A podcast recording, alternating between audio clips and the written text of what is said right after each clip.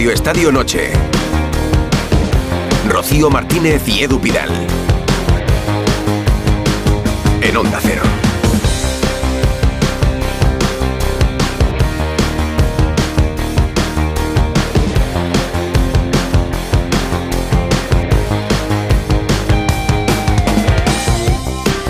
Noche de copa. Noche de copa y de copas. Bueno, Muy buenas noches. De, de bueno, copa y de copas, porque algunos. De copas para los que se vayan de Claro, Halloween. siendo ¿quieres fiesta decir, mañana, no? algunos se irá de copas ¿No en tenemos lugar de fiesta copa. de Halloween luego nosotros? Eh, yo tenía a los niños vestidos de Halloween toda Ah, la tarde. No mira. sé la que habrán liado lo que me encontraré en Ay, casa. mira, Estoy mi yo como para sobrina- salir Mi después. sobrina ha ido de brujita también a la guardia hoy. ¿Se han vestido? Mi sobrina de Pues, brujita, sí. Pero vamos, que muchos lo pasarán y muchos estarán escuchando Radio Estadio Noche camino a casa, en casa, en la cena con los amigos, en la postcena, en lo que quieran, porque copas ha habido. Y ha habido, lo que ha habido es pocas sorpresas en los resultados de fútbol. Fíjate, la goleada de la selección española dirigida por Monse Tomé en Suiza. Suiza 1, España 7, dos goles de Alesia, dos de Atenea, Oroz, Ollane y María Méndez. Aitana, que ayer recibió el balón de oro en París, ha jugado 76 minutos hoy en Suiza. Sin sorpresas en los partidos de la Copa del Rey, han ganado los equipos de categoría superior. Mensajero 0, Español 2, Barea 0, Levante 3, Cacereño 2, Castellón 3. Este partido está todavía en, el- en la prórroga, acaba de terminar. Cacereño 2, Castellón 3,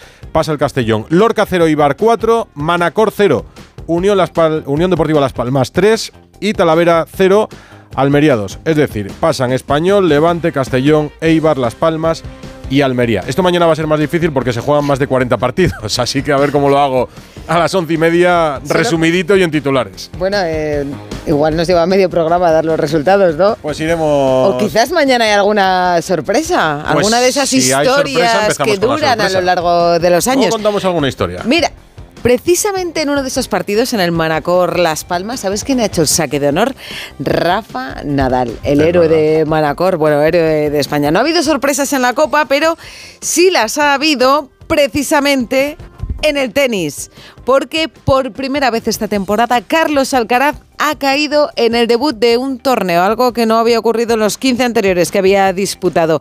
Ha sido en París-Bercy ante el ruso Safiulin, 6-3 y 6-4 ante el número 45 del mundo. Se queda 500 puntos de Djokovic, eh, vamos, que lo de Que no número número uno. uno lo tiene muy complicado. Rafa Plaza, buenas noches. ¿Qué le ha pasado a Carlos Alcaraz? Hola, Rocío Edu, ¿qué tal? Buenas Muy noches. buenas. Bueno, lo decías eh, tú, Rocío, llevaba 15 torneos en los que no había perdido nunca en primera ronda. Ha ocurrido aquí en París y yo creo que la explicación es una suma de factores. El primero de ellos, que viene de estar lesionado, no pudo jugar en Basilea, como sabéis. Él mismo reconoció ayer que no estaba al 100%. Y el segundo, creo que el peaje de una temporada muy larga. Una temporada que al final el calendario es muy exigente y aquí en París pues ha encontrado contra un rival que ha jugado muy bien, que no le debería haber ganado, porque como tú decías, el 45 del mundo por oriente de la previa, pero que le ha ganado. Y Carlos le quedan las eh, finales en Turín. Eso sí, el número uno del mundo está en manos de Djokovic y prácticamente imposible. Bueno, eh, hay que decir que su rival había llegado a cuartos de Wimbledon, al margen de lo que refleja su clasificación en el ranking ATP. Se le veía hasta en la cara, ¿eh? porque ha salvado una bola de partido, pero... Abrazo, Rafa.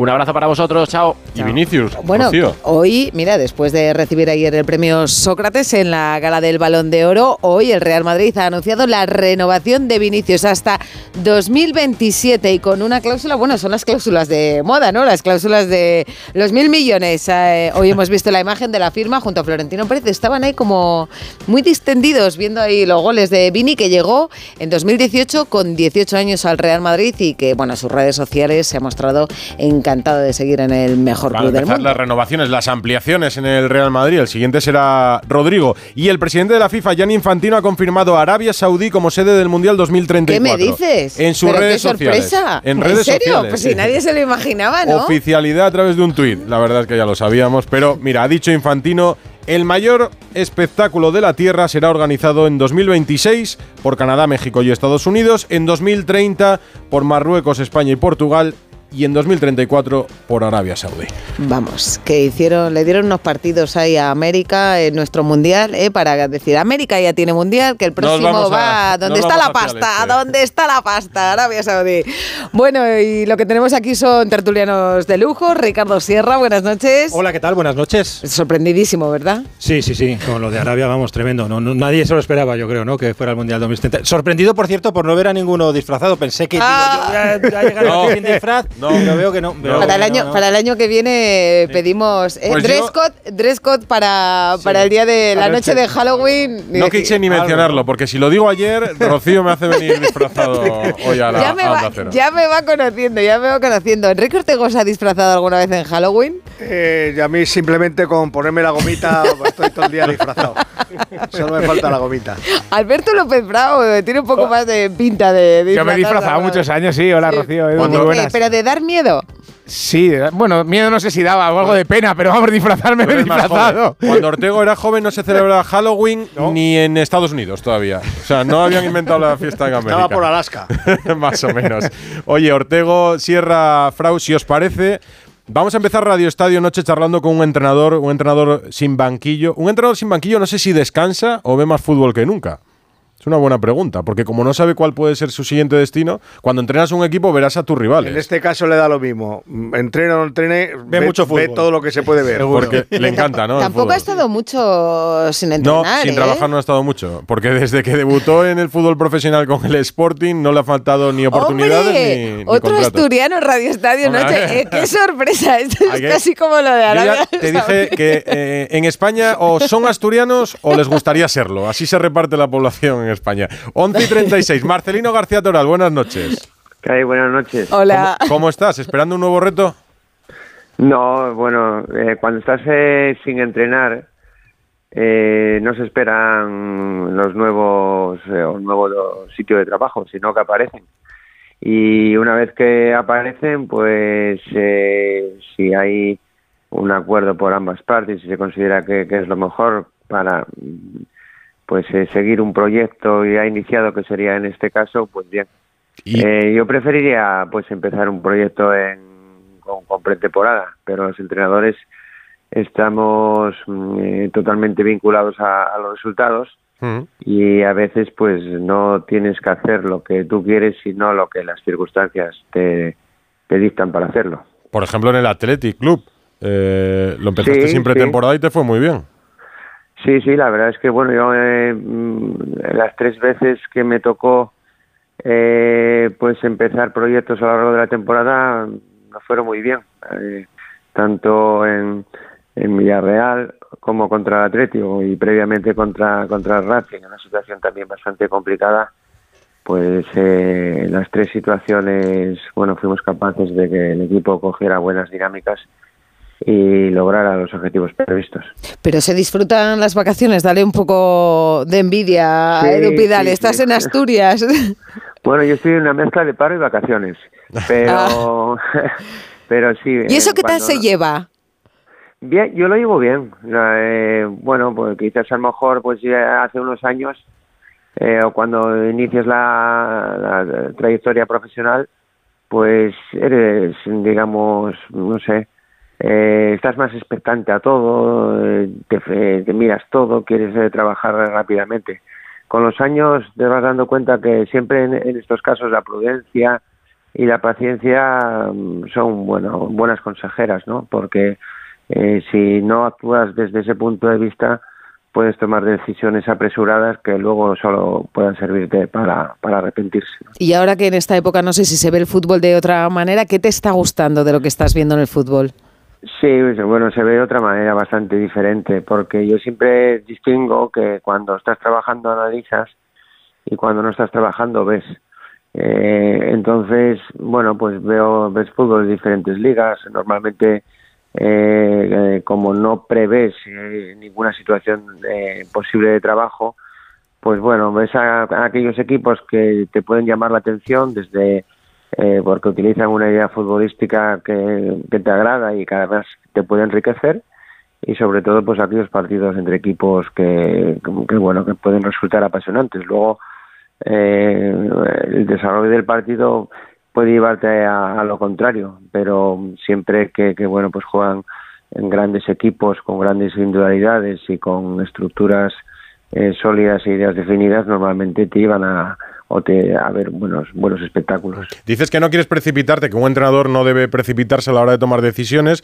Por ejemplo, tuviste la oportunidad del Sevilla y no la acabaste de, de ver por seguro diferentes razones. Eh, ¿Han llegado más así eh, eh, o cuando llegan varias y rechazas varias o no te decides por ninguna, a, al final llega una y, y dices voy a decir que sí porque si no o no?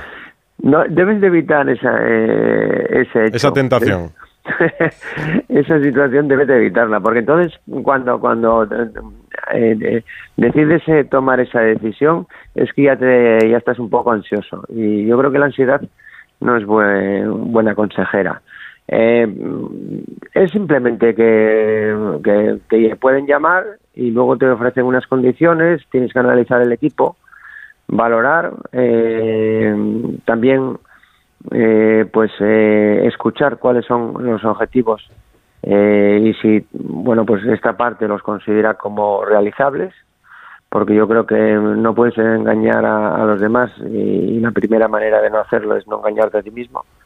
Y, y a partir de, de, aquí bueno pues si se dan una, unas condiciones de, necesarias por una y por la otra parte y eh, hay pues esa ilusión y convencimiento de que puedes desarrollar los objetivos que te piden, pues inicias el proyecto.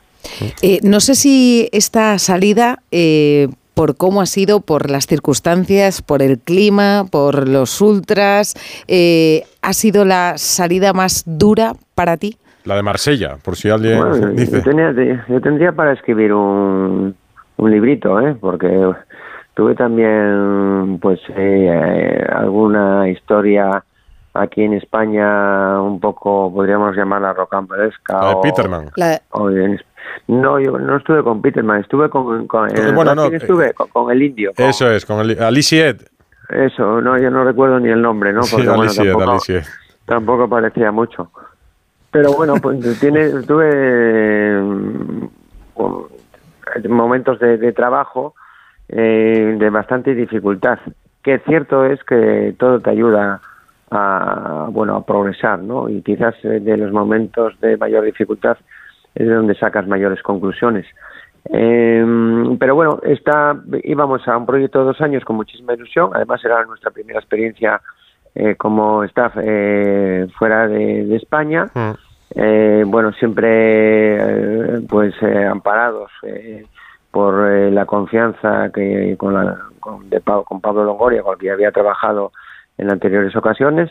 Y, y bueno, iniciamos el, el, proyecto y la verdad es que prácticamente no nos dio tiempo a casi nada, ¿no? Porque, porque bueno, hubo una circunstancia lamentable y fuera de lugar que, que provocó, pues, eh, en primer, primer momento, pues, eh, una salida prevista del de, de presidente y su junta directiva, mm. aunque luego pues haya habido pues eh, un cambio de, de, esa idea inicial y eso conllevaba que, que nosotros que habíamos sido de, de su mano pues eh, pues bueno, teníamos que se, solidarizarnos con esa con esa por, postura. Por si alguien no, no, no lo sigue, o sea, Pablo Longoria, que es el presidente, que ya trabajó con Marcelino en el Valencia, toma la decisión de marcharse por la presión de los ultras, que existe, mm. que eso sí lo conocéis, en los últimos tiempos, bueno, desde siempre, pero en los últimos tiempos especialmente cruda con los ultras en el Marsella. Longoria toma la decisión de marcharse y Marcelino después se despide lo que pasa es que una vez que ya se despide Marcelino, el dueño del Marsella, el americano,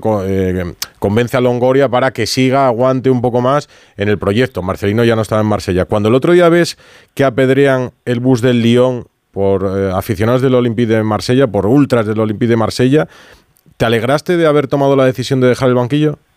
No, yo creo no. que cuando tomas decisiones de este calado tienen una mayor profundidad que, que, que todo eso, ¿no?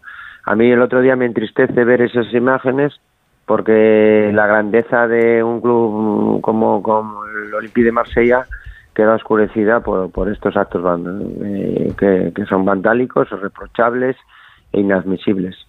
Eh, bueno, sientes eh, lástima y porque porque el OEM es un club en, con un seguimiento brutal en Francia. No sé si socialmente puede ser el, el primer club de Francia, ¿eh? Mm. si no estaría cerca. Eh, bueno, es una pena que, mm, que yo creo que esta situación de los ultras dificulta la evolución seguro de, de lo que es ese gran club y, y bueno, pues eh, ojalá mm, pudiera ca- modificarse esta situación, aunque bueno, parece ser, y, y por lo que hemos, o yo hemos podido captar, no va a ser sencillo. Pero, ¿y, y la presencia de, de esos ultras cómo puede afectar o cómo afecta a un vestuario y a un entrenador, en este caso del Olympique de Marsella?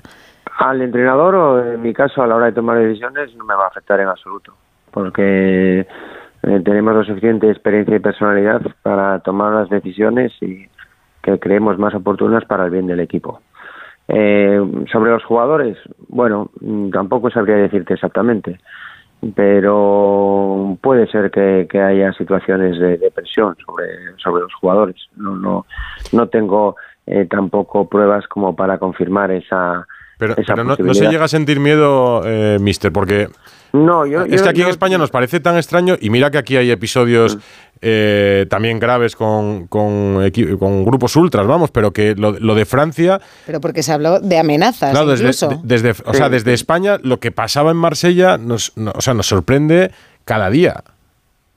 Eh, Sí, pues bueno, porque es un. A lo mejor quizás eh, allí en Francia, pues eh, no tienen, eh, digamos, o está más permitido una forma de actuar diferente a, aquí a, a nuestra liga, que mm, quizás pues también hace bastantes años, pero bastantes años, pues había pues eh, algunos episodios, pero también esporádicos. Y, y bueno, pues allí pues es, eh, hay una permisibilidad eh, en este sentido ma- mayor, ¿no? Eh, no sé, es que eh, tampoco tengo yo eh, más información como para hacer una opinión más, más exacta. Y yo lo sí que te puedo decir es que como entrenador no he sentido miedo en ningún momento, ni, ni he sentido he tenido amenazas. Sí que las han tenido pues eh, mis, mis compañeros, mis superiores, lo que, que, bueno pues yo creo que se aleja bastante en su propio despacho lo que se aleja bastante de lo que bueno pues un club serio potente y poderoso pues debe mm, demostrar en su forma de, de- de actuar y para ser un club eh, sólido en todos los aspectos Oye, y ahora Marcelino... que- Enrique buena- Ortego. buenas noches, lo primero. buenas noches Enrique que eh, ahora que ha pasado un tiempo, ¿no te da la sensación de que a lo mejor te precipitaste un poco con la decisión, que a lo mejor por lo menos tenías que haber ido al partido de Ámsterdam, porque si hubiera sido aquel partido, eh, todo, se fu- todo fue en 48 horas. En 48 horas el, el propietario americano convence a Longoria para, para que se quede un tiempo y no que haya un vacío de poder. Y se queda, y se queda Rivalta, que luego ha salido, pero se quedan todo menos tú. ¿No te da esa sensación de haberte ido demasiado pronto? Bueno, pero es que nos- nosotros tuvimos las conversaciones suficientemente eh, prolongadas eh, y reflexivas como para tomar eh, todos eh, las mismas decisión, que en concreto éramos cinco personas. Y a mí así se me transmitió. Eh, luego, pues bueno, yo creo que eh, con Rivalta y conmigo fueron desde el primer momento, pero con nosotros tres también fueron desde el primer momento. ¿Qué pasa? Que eh, con nosotros, una vez que se produjo eso, el, el, el ponerse a un lado para, eh, que así era la decisión inicial, eh, para que el club a eh, mitad de trayecto o al inicio de, de una temporada no quedase en el vacío, eh, pues bueno, se convirtió luego en que hubo tres personas que, que continuaron. Mm, pero eso no se barajaba como opción el lunes y el martes. Ya. Eso Sí. se empezó O sea, a barajar el viernes. ¿Qué te, qué han dejado tirado? No, no, no. Yo no considero que me han dejado tirado. ¿no? Hombre, por, por lo que No. acabas de explicar, lo digo yo, no tú, lo no, digo pero yo. es que yo creo que, eh, a ver, eh, yo no lo digo y te, te intento razonar, porque Enrique, porque eh, primero hay eh, las personas, eh, dependiendo de los cargos que, que ocupemos, eh, pues a veces tenemos más o menos obligaciones y, eh, y a la vez pues eh, tenemos mm, pues una relación de mm, corresponder a lo que esa persona superior eh, nos otorgó en cierto momento. Yo no estuve en las conversaciones entre los dirigentes o entre el propietario y, y Pablo y, y el director general. No, no, no sé, eh, no sé tampoco a nivel contractual cuál es la relación, no, no sé muchos porqués. Y luego está la propia responsabilidad de, la, de cada uno de nosotros para eh, intentar eh, corresponder a la confianza que otra persona nos dio en cierto momento. No, no, no, eh, no depende solo de ti, pero si pudieras elegir mm, qué te apetece más, ¿la Premier ahora mismo? Sí, es una competición, yo creo que es la NBA del fútbol en este momento. Eh, pero bueno, es, es difícil eh, entrar eh, entrar allí. Hay que, bueno, pues mm, hay un, grandes posibilidades en el mercado de entrenadores. Cierto es que la temporada pasada tuve varias opciones de, de entrar, siempre en equipos de la parte media-baja de la tabla y en situaciones de dificultad. En aquel momento, pues eh, considerábamos que, que no era lo más oportuno. Luego, como nunca sabes si aciertas o te equivocas en las decisiones, sino que tienes que tomarlas. Y este año no sé lo que puede suceder. Eh, vuelvo a, como hablábamos anteriormente. Sin eh, precipitarse. Eso es. Siempre, primero hay que escuchar y, y luego analizar. Y la escucha más el análisis eh, tiene que llevarte a, a Pues- tener, eh, a tomar una decisión. Porque yo creo que lo realmente importante o, o muy importante para un entrenador un cuerpo técnico es que cuando tomas eh, una decisión tengas la seguridad que luego puede ser o no, pero a priori tengas, tienes la seguridad de que lo que se te pide lo vas a cumplir Pues, pues yo he y tú escuchado... vas- y tú vas a, a estar a gusto en esa situación. Pero si eh, vas a un sitio por ir, a ver, que aunque suene a lo mejor frío, por un tema económico, por Mm. decir, bueno, a ver si sale bien de casualidad, es difícil que salga bien en el fútbol, sobre todo en el, en, en el mundo de- del entrenador. Si tienes que ir por convicción. ¿Arabia entra dentro de tus posibilidades? A día de hoy no. No.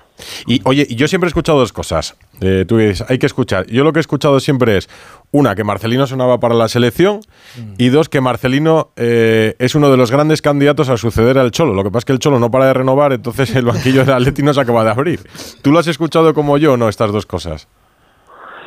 Pero una cosa es lo que puedas escuchar o leer y otra cosa es que escuches a esos dirigentes que realmente eres una opción. Lo segundo no ha ocurrido. No, o sea, lo, lo has escuchado mientras te, toma- te tomabas el café en el bar, pero no por parte de tus agentes. Eso es. Ni directamente por parte de los dirigentes. Buenas noches, Marcelino. Eh, respecto a la salida del Olympique, ¿te marcó especialmente la eliminación con el Panathinaikos en la previa de Champions? ¿Te faltó apoyo ahí? Pues son eliminatorias mucho más duras de lo que la gente cree, esas eliminatorias de agosto. ¿Y fue un punto de inflexión o luego no tuvo nada que ver? No, eso era una situación complicada afrontar eh, esa, esa, bueno, que sería, sería, eran dos eliminatorias, ¿no? Porque de haber Mm, faltaba pasado una, la primera, sí, sí. sí, eh, tenías que haber hecho otra. Eh, era una situación complicada eh, porque el equipo venía de jugar de una forma con que tampoco en el fútbol eh, es común, ¿no? Eh, pues jugar con cinco defensas, marcaja al hombre eh, y una serie de criterios ofensivos a pasar a jugar pues con 4-2-3-1 o 4-3-3, o- pero siempre y además con un concepto zonal, ¿no? Eh, y a la hora también de, atacar, pues utilizar eh, conceptos diferentes. Y a todo eso, pues tenías que unir un cambio importante de la plantilla. Eh, nosotros eh, tampoco nos quisimos eh, precipitar eh, queríamos eh, hacer un, un equipo para, para todo el año ¿no? y iniciar un proyecto, como dije anteriormente, de dos años. ¿Qué pasa? Que mm, cuando tienes una previa, todo ese proceso de, de programación y formación eh, se ve apresurado y condicionado por esa eliminatoria. Bueno, en esa eliminatoria había muchos jugadores que el primer partido pues llevaban con nosotros una semana, pero en el segundo, pues que ya llevamos una semana más, bueno, demostramos yo creo que si alguien, alguien de vosotros visteis el partido, una superioridad, pues bueno, yo creo que absoluta. Eh, fue mm, lo que es que, bueno, pues en el fútbol no siempre gana el mejor, e incluso eh, que se merezca pues ganar por, por goleada, ¿no? Bueno, más pues bueno, una acción de VAR en el minuto 95, que la, bueno, fue, yo creo que fue injusta y más que injusta, cruel. A partir de aquí, bueno, tienes Europa asegurada y tienes que seguir formando la plantilla para hacer un, un proyecto y en eso estábamos. Entonces, eh, yo os puedo decir que mm, viniendo como vino un jugador el 20, creo que sobre el 26 de agosto y dos en la última fecha, sobre el 31, no sé si habré hecho cinco entrenamientos con la plantilla completa. No, ¿Qué- no creo que hayan llegado a cinco. ¿Qué tal, Marce? Buenas noches, soy Ricardo Sierra. Mira, eh, yo vuelvo un poco otra vez a los proyectos de, de futuro, porque me acuerdo una vez en una entrevista hace muchos años cuando estabas en el Villarreal, me dijiste, yo estoy convencido que a mí proyectos como el Madrid o el Barça no me lo van a ofrecer nunca. Estabas hablando ahora precisamente de la Premier, de que te han ofrecido proyectos de la parte media de la media baja de la tabla. Eh, ¿Sigues pensando lo mismo? ¿Que proyectos como Madrid o Barça o equipos grandes de la Premier, Chelsea, Liverpool, no te van a poder llegar nunca? A ver, si te llegan en, en, un- en- una situación de fortuna, Eh, de decir, bueno, pues estaba, pasabas, como se suele decir, pasabas por allí y en aquel momento te cayó, ¿no? Pero mm, yo me- no, me, no me baso en nada, simplemente en que no es que yo dude de la capacidad, sino, por ejemplo, si analizas eh, con objetividad eh, cuáles son los perfiles de, de entrenadores que fichan sobre todo el Madrid y el Barça, pues eh, no entro yo en ese perfil. No, pues aunque nos ha tocado ganar algunos títulos, hemos ganado pocos, aunque tengan, yo creo que esos los títulos ganados muchísimo, muchísimo mérito, eh, pero hemos ganado pocos y tampoco fui futbolista ni del Madrid ni del Barça, que normalmente es eh, una opción muy, muy, muy utilizada por estos equipos. En eso me baso, no me baso en función de capacidad o no capacidad, que nosotros, por nuestra experiencia, creemos que estamos capacitados para dirigir cualquier proyecto. Pudiste ir al Inter, sin embargo. Bueno, sí, pues eh, tuvimos bastantes opciones de ir al Inter y al Milan en su momento, sí. Mm. Pero bueno, pues al final, por unas cosas o por otras, pues no, no salió. Pero sí que de esos dos equipos sí que estuvimos muy cerquita. Pues nada, Marcelino, que pronto te veremos con equipo, así que habría que aprovechar estos momentos de descanso para charlar un ratito Eh, contigo. Edu, ¿y tú crees que si Longoria le llamaba para algún otro equipo, eh, Marcelino iría? Pues- No lo dudéis, ¿eh? No, se lo estoy preguntando a Edu. No a lo dudéis, ha dicho no lo dudéis, pero no, lo, no dudemos el qué, el sí o el no. El sí, el sí. El sí. Yo, Sí, porque yo soy, eh, llevo desde, eh, pues conocí a Pablo, eh, creo que en el 2005, desde entonces Sí. tengo una muy buena por, relación por con él. botas.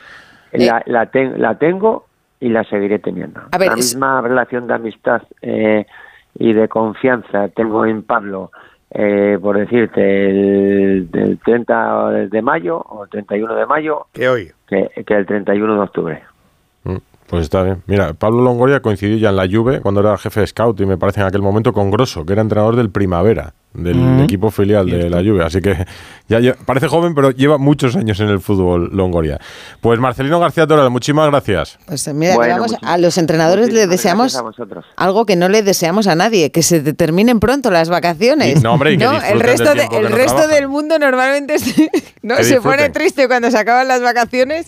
En el caso de los entrenadores, ya hemos visto a Marcelino, ¿no? Que disfrute del descanso, que cuando trabaja Sí, te ocupa muchas que horas. disfruto, ¿eh? Di- Disfrútalo. O, o es lo que intento, porque eh, intento hacer todo aquello que cuando estás trabajando, pues eh, la dedicación eh, y la competitividad no, no te permite. Nunca se sabe cuál puede ser la próxima llamada. Hasta luego, Marcelino. Venga, abrazo, hasta luego. gracias. Buenas noches. Gracias. Adiós, un abrazo. Radio Estadio Noche. Rocío Martínez y Edu Vidal. Años de experiencia. Radio Estadio Noche.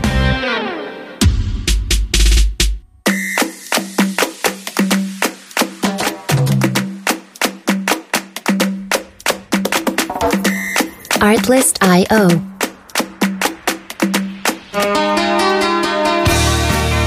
Vinicius y Mbappé. Mirad, ni uno ni otro. Por mí, no. Yo lo que haría sería potenciar la cantera, dejarse de grandes fichajes y ir sacando y dando oportunidades a los jóvenes. Así éramos, haríamos un buen, un buen equipo nacional, unos buenos equipos y una liga es- excelente.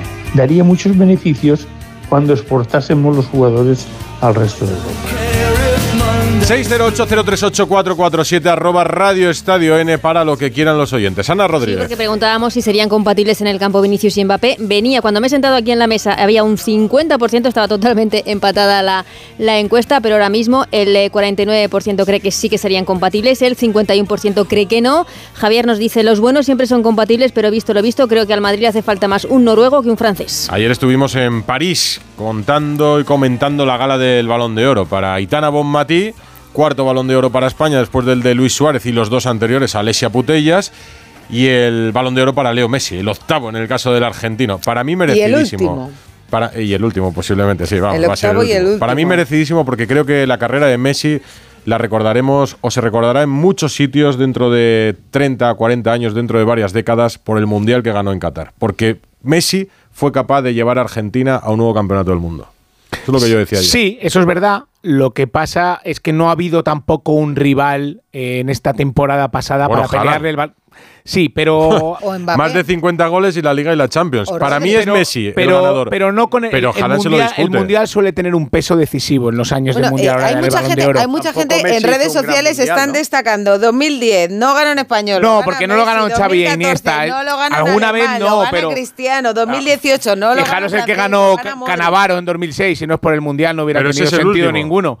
Sí, pero Hace 17 años. A ver, Yo la creo- historia es muy bonita. La verdad que la historia es La historia es muy bonita, además ganarlo a los 34 años creo que tiene un mérito especial porque es una edad que muchos futbolistas ya no están ni en la selección, evidentemente, fue, pero es- yo creo que sí que tiene un poco de, de premio a su carrera Sí. balón de oro, más que a la temporada en sí, es la sensación que a mí me da. Sí, Bueno, ese yo, creo, Messi. yo creo que todos estamos convencidos de que si hubiera sido Francia la que ganaba la final en, en los penaltis, el balón de oro hubiera sido para Mbappé. Claro, por- Entonces, ahí exacto, está la exacto. El, balón Sí, de oro, eh, como decía, el, el director de O no se levanta sí. por la mañana y decide quién es el balón de oro. El balón de oro se lo lleva el que más votos sume de una lista. Este es, este es el eslogan, este es el eslogan de. No, si, yo no digo que sea injusto. Edu, No, pero porque yo, yo decía. No está- no está entregado a dedo. La- claro, yo decía, el balón de oro se lo Bueno, a dado a dedo de muchos. Bueno, A dedo de muchos. dedos. Muchos que no se levantan por la mañana y deciden dárselo a Messi. Los eh, periodistas de los 100 primeros en este año, eh, o sea, en, en este caso, este año, los 100 primeros países del ranking FIFA, un periodista por cada país vota. En el caso de España, Alfredo Relaño. Lo conocéis todos, director de deportes de Canal Plus, di- del diario AS durante muchos años. Alfredo Relaño, buenas noches. Hola, buenas Buenas noches. noches. ¿Y estás de acuerdo con el balón de oro para Leo Messi? Sí, yo le voté el primero. El Ah, pues primero. primero. Y, y efectivamente por el Mundial, lo que hay alrededor del Mundial de tenis. Ah, Aclaremos que, que era que era de la te- de la temporada, ¿eh? no del año, no, no es del año Natural. natural como era antes, hace dos, dos, do- do- dos elecciones que es por la temporada. Y yo creo para mí fue decisivo el Mundial por el dominio que tuvo la situación y la nunca había visto un jugador mm, jugar el Mundial con la presión que él tenía, pues valía tal como estaban las cosas, parecía que si no ganaba el Mundial, en su carrera no, no había merecido la pena, que no, no, no llegaba igual a la Maradona y que era una frustración y estuvo sensacional, estuvo en el eje de todo, fue como un John Wayne, ¿no? Que era toda la película giraba alrededor de él. Me, me, me pare- me parece que sí que, que vamos, a, a mí no, no- a mí no se me ocurrió dudar en ese sentido. ¿Qué Era hubiera pasado si el Dibu no le para el balón a Mbappé? Pues no lo sé lo que hubiéramos pensado. Pues ¿Tú que hubieras, no hubiera cambiado, ganado. ¿Tú hubieras cambiado el voto? ¿Hubieras Pues puesto.? a lo mejor a lo mejor hubiera puesto a Mbappé si, eh, con el porque el impacto le puse segundo a Mbappé y tercero a Haaland.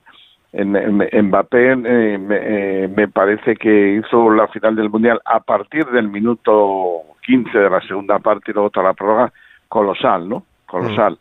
Ahora no llegó no llegó a ganarlo. Bueno pues me quedó en la cabeza. Es posible que hubiera, que hubiera fíjate por una sola jugada dices pues por una sola jugada para- Pues lo que marca, ¿no? no- Lo que marca en el fútbol, eh, Claro. ganar un mundial o Bueno, no ganarlo. Pero es que, pero es que así es el fútbol. A veces Claro. por un penalti ganas o pierdes un mundial. ¿Cuándo os pide el voto la revista France Football, Alfredo? Pues pedirnoslo, el límite para darlo me parece que era el 30 de septiembre. Nos mandan, el acto de pedir el voto sería cuando te mandan una lista de 30, sabes que tienes que votar dentro de esa lista de 30. Pues Mm. eso fue a mediados de agosto, yo creo, cuando Pero- ellos hacen la selección de 30 y tú tienes que votar uno de esos 30. En, en 30 es muy raro que a ti se te ocurra que el mejor del mundo es uno que no haya metido a alguien en los 30 principales, ¿no? Pero no votáis solo uno, ¿no? Votáis varios futbolistas Votamos en un cinco. orden. Cinco. Votamos ¿Cuáles fueron tus cinco? Le, seis puntos a Messi, ¿por qué seis puntos al primero? Cuatro a Mbappé, tres a Haaland dos a Vinicius y uno a Rodrigo. Y, y luego en los porteros, pues mira, voté, voté delante a Courtois, cinco, cinco puntos, hay porteros son tres, cinco puntos a Courtois, tres a, al Dibu y uno a, a, bueno, el de Sevilla, el de Sevilla entonces. Y mira, Dibu lo mismo, Dibu ha ganado, pues Dibu seguramente si no para en ese instante final con la pierna izquierda el, el tiro de Mbappé, pues no estamos seguros de que habrá salido, ¿no? Por cierto que le, que le abuchearon, ¿eh? Le abuchearon ayer. Le abuchearon, Un poco sí, por su carácter, pero es bochornoso eso. Sí, él, él, él hizo cosas feas y que, que contribuyeron a que yo no le votara al primero, aparte de que me parece Courtois sensacional, pero de todas maneras en una en un acto así no se pues, no puede entrar gente tan gamberra como para abuchear eso. eso Oye, ya, ya, eh, Alfredo, tú tienes las espaldas muy anchas porque llevas eh, toda la vida en el periodismo, porque has dirigido un montón de redacciones, porque has tenido un montón de gente a tu cargo, porque has escrito sobre todo, porque has estado en todas las finales, vamos, porque has contado todo y lo sigues haciendo cada día en el AS una columna. Pero, de alguna manera, que tu voto sea público te condiciona para que el día después del trofeo sepamos que has votado eh, y, por, y por tanto alguien diga, ¿pero qué vota Relaño? No, ¿O no? no, no, no, no, no me condiciona porque, me- porque no dice que tengo las espaldas anchas y porque no, y porque luego tampoco es para tanto. Me dan el turre mucho antes, ¿eh? ¿Sí? Te puedes imaginar ¿Ah, Roncero, claro, Roncero antes y después. sí. A Roncero que yo voté, que es, que es un amigo entrañable mío, que yo voté a Messi le parece una traición a, y, me- y me- y me dan el turre antes. Yo en general mm, a gente a la que tengo mucho respeto le pregunto, para yo hacerme una idea colectiva también, oye, ¿tú qué votarías para esto? Pues estoy hablando de Segurola, uno de ellos, ¿no? A lo mejor Valdano. ¿De Segurola decías? Sí, al Segurola es de los que yo pregunto, a Valdano, a lo mejor a Kiko, el, el, el- el jugador de Atleti y tal, a 10 o 12 personas que les pregunto para yo tener un poco una idea y no y no quedarme, uno puede tener sus sus, sus filias y sus odias, naturalmente te influye más lo que tienes cerca, porque lo ves más. Todas las jugadas buenas de Vinicius las has visto, todas las jugadas buenas de otros no las has visto, Ya. porque vemos vemos lo nuestro y luego vemos los tramos altos de las competiciones, digamos de la Champions y, de, y en caso de haber Mundial o Eurocopa, en los tramos altos del Mundial o de la Eurocopa. Pero todos los años de Mundial, eh, para ti en tu voto, lo que pesa es lo que pasa en el Mundial. Bueno, este año especialmente, ¿eh? este año especialmente. Es que esto es el cuento de Messi, me- es verdad, ¿no? A mí me impresiona mucho. El cuento en el buen sentido de la palabra, ¿eh? Que- sí, El cuento en el buen sentido de la palabra. Hombre, me cuenta mucho porque, digamos, son los mejores de los mejores y con la máxima presión, con todo un país mirándote encima y que en- en- entonces en- es algo muy tener en cuenta. Y también la Eurocopa. La Copa de América tampoco, porque al final daba a ganar Brasil o Argentina. Parece, parece que es una cosa así, ¿no? Pero sí cuenta, hay, son los años pares. En los años impares no hay ninguna de esas dos cosas. En general, ahora en general también tienes presente lo que hace en el club. Y yo creo que es difícil que gane el balón de oro alguien que no tenga las dos patas, que no, que no sea, que no tenga un club fuerte con el que se le vea y que no tenga una selección fuerte con la que se le vea. Eso le falla a Haaland un poco. ¿Y, y por qué Claro, decías lo, eso por qué también decías lo de la presión de Messi, por ejemplo? Porque o sea, sentías que alguien podía eh, no valorar a Messi si no ganaba un mundial, o sea que para muchos era la última oportunidad. Si Messi no lo ganaba, no iba a ser nunca el mejor o uno de los mejores. Había mucho. Messi ha soportado mucho la comparación con Maradona, ¿eh? y además ha tenido muy en contra a mucha gente en Argentina durante años, Mm. porque, Porque parecía desarraigado, claro, exacto. porque se crió aquí. Pa- parecía hasta una falsificación, un suplantador. Los dos son 10, el número 10, los dos son menudos, los dos son zurdos, los dos juegan ahí. Y en Argentina me dijo a mí un amigo argentino que para ellos es como un hijo que tienes con 18 años. No que con 18 años tengas un hijo, sino que te aparece con 18 años uno y te dicen que es tu hijo. Ya. Porque, porque te hacen el examen, es tu ADN, pues no, y lo coge. Pero no lo puedes creer como el que has criado, le has tenido enfermo, le has llevado al colegio, le has sentido tal, ¿no? Y él se, y él ha rimado río arriba, allí en Argentina contrariamente, y de hecho jugaba, no jugaba en Argentina como jugaba con el Barça, eso le costaba mucho. Entonces, si recordamos años atrás, no hubiéramos dicho que era el mejor jugador del mundo si solo le hubiéramos a Argentina. Hubiéramos dicho que era un jugador buenecillo, que estaba bien, pues un tipo Gassat, por ejemplo, algo Sí. así, ¿no? Un jugador, era, era lo que hacía con el Barça, lo que contaba. Digamos, eso lo venció, pero lo venció sobre todo, se enfrentaba ante ese gran desafío en este Mundial que era evidentemente el último. Y estuvo y estuvo al, poder de los bandos en todo. Oye, perdió el primer partido con Arabia, que es para meterse debajo de la cama, y ya él decía que lo vamos a ganar. Y luego la manera en que está en todos los partidos, en todas las situaciones, hasta aquello de que mira Bobo, anda para allá, Bobo. Que- que mira, sí, me da sí. una sensación de estar por No, encima de los la sonidos. situación. ¿Eh? De los sonidos de- del Mundial.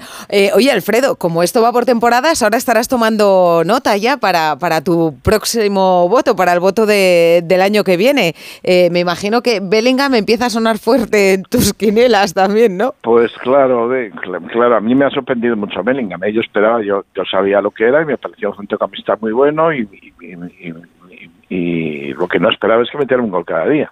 Claro, entonces ahora mismo es un, ahora mismo es un jugador que a mí me, a mí me está deslumbrando. Y, y además, bueno, mm, ha ganado el Copa. El Copa no lo votamos los mismos. Es- no- lo que nosotros hemos votado, en mi caso, es el Balón de Oro y esa lista de 100 votamos el Balón de Oro y el portero.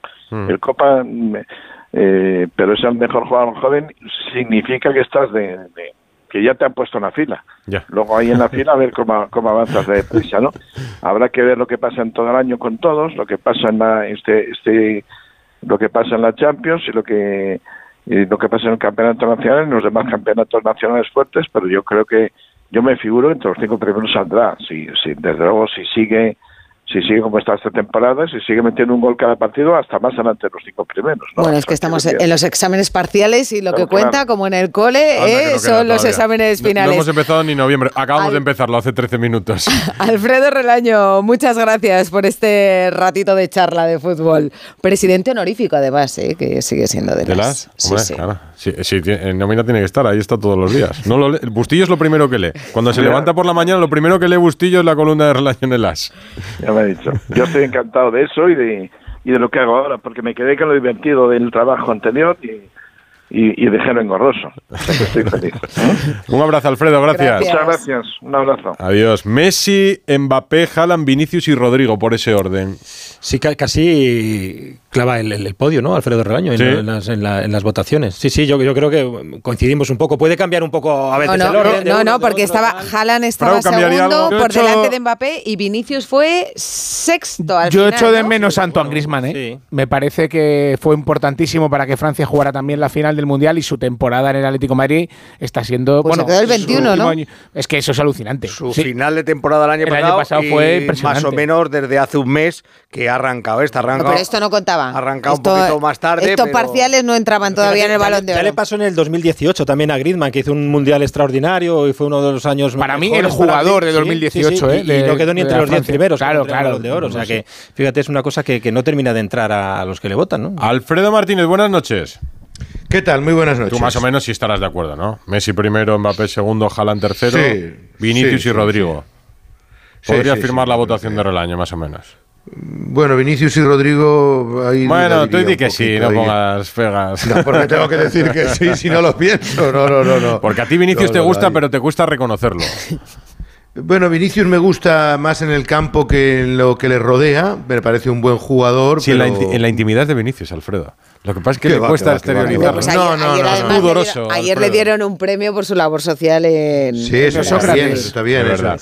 Sí, Que- pero que tiene que corregir ciertas actitudes también es verdad. ¿eh? Contabas en Onda Cero, eh, después de que leyéramos y escucháramos algunas informaciones, la Porta y Messi se vieron, eh, el propio Messi desmiente el acuerdo, no se vieron la Porta y Messi, pero sí es verdad que para el Barça eh, se recibió, me contabas con buenas palabras lo que dijo Messi.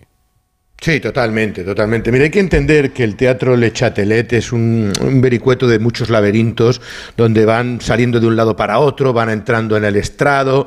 Eso sí, cuando estás en la platea, si quieres verte, te ves. Y ahí ni Laporta se acercó a Messi, ni Messi se acercó. También hay mucho protocolo, mucha gente y no estaban tan cercanos. Pero no hubo un, un encuentro Messi-Laporta que no se ha producido desde que Messi dejara el Barcelona. No ha habido una relación. Mira que Alejandro Echeverría, el, cuñado, lo ha intentado, ha conseguido hablar con el padre, interceder, pero no ha intimado todavía y ha cortado esa situación. De ahí que la información que sacaban nuestros compañeros del Gigantes, en el sentido de que al final de la gala el presidente agradeció a Leo sus palabras y que mantuvo una charla al final para buscar la mejor fecha posible sobre el homenaje, eh, enseguida tuvo la réplica de Messi. Messi que cogió un vuelo, nada más acabar la gala, con el, el presidente del, del, equipo americano del Inter de Miami y que, como habréis visto vosotros en imágenes en, en Antena 3, ha sido eh, homenajeado por sus propios compañeros nada más llegar al, al, entrenamiento.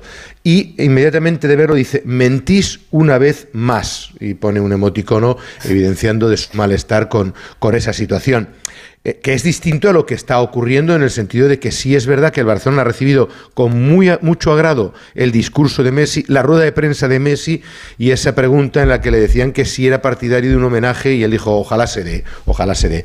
Y lo están estudiando, lo están estudiando de tal manera que eh, la intención es esperar a que se acabe el estadio. Sabéis que eh, se cumple el 125 aniversario en noviembre del año que viene, justo dentro de un año. Uh -huh. Ahí el Barça, si se cumplen los plazos, que es muy complicado, tendría un 60 del aforo y luego paulatinamente ya casi a final de temporada pues tendría un 80 o algo así para permitir ya hacer un homenaje en condiciones ya muy cercano incluso de la retirada del, del futbolista argentino, ¿no? Por ahí, por ahí irían las cosas, ¿no? Lo que pasa que eh, a mí me sorprende muchísimo eh, que no hubiera encuentro, porque era una ocasión fantástica. No ver, te evita, para, a lo mejor es lo que te iba a decir, lo mismo lo quiso evitar, ¿no? ¿no? Pero ya, ya, pero que, sí, decir, no, era una ocasión cruces, para ¿no? limar Sí, asperezas. sí. Messi fue muy cariñoso eh, con el Barça Con el y no solo. Barça, no sí, se Barça. ven allí. Claro.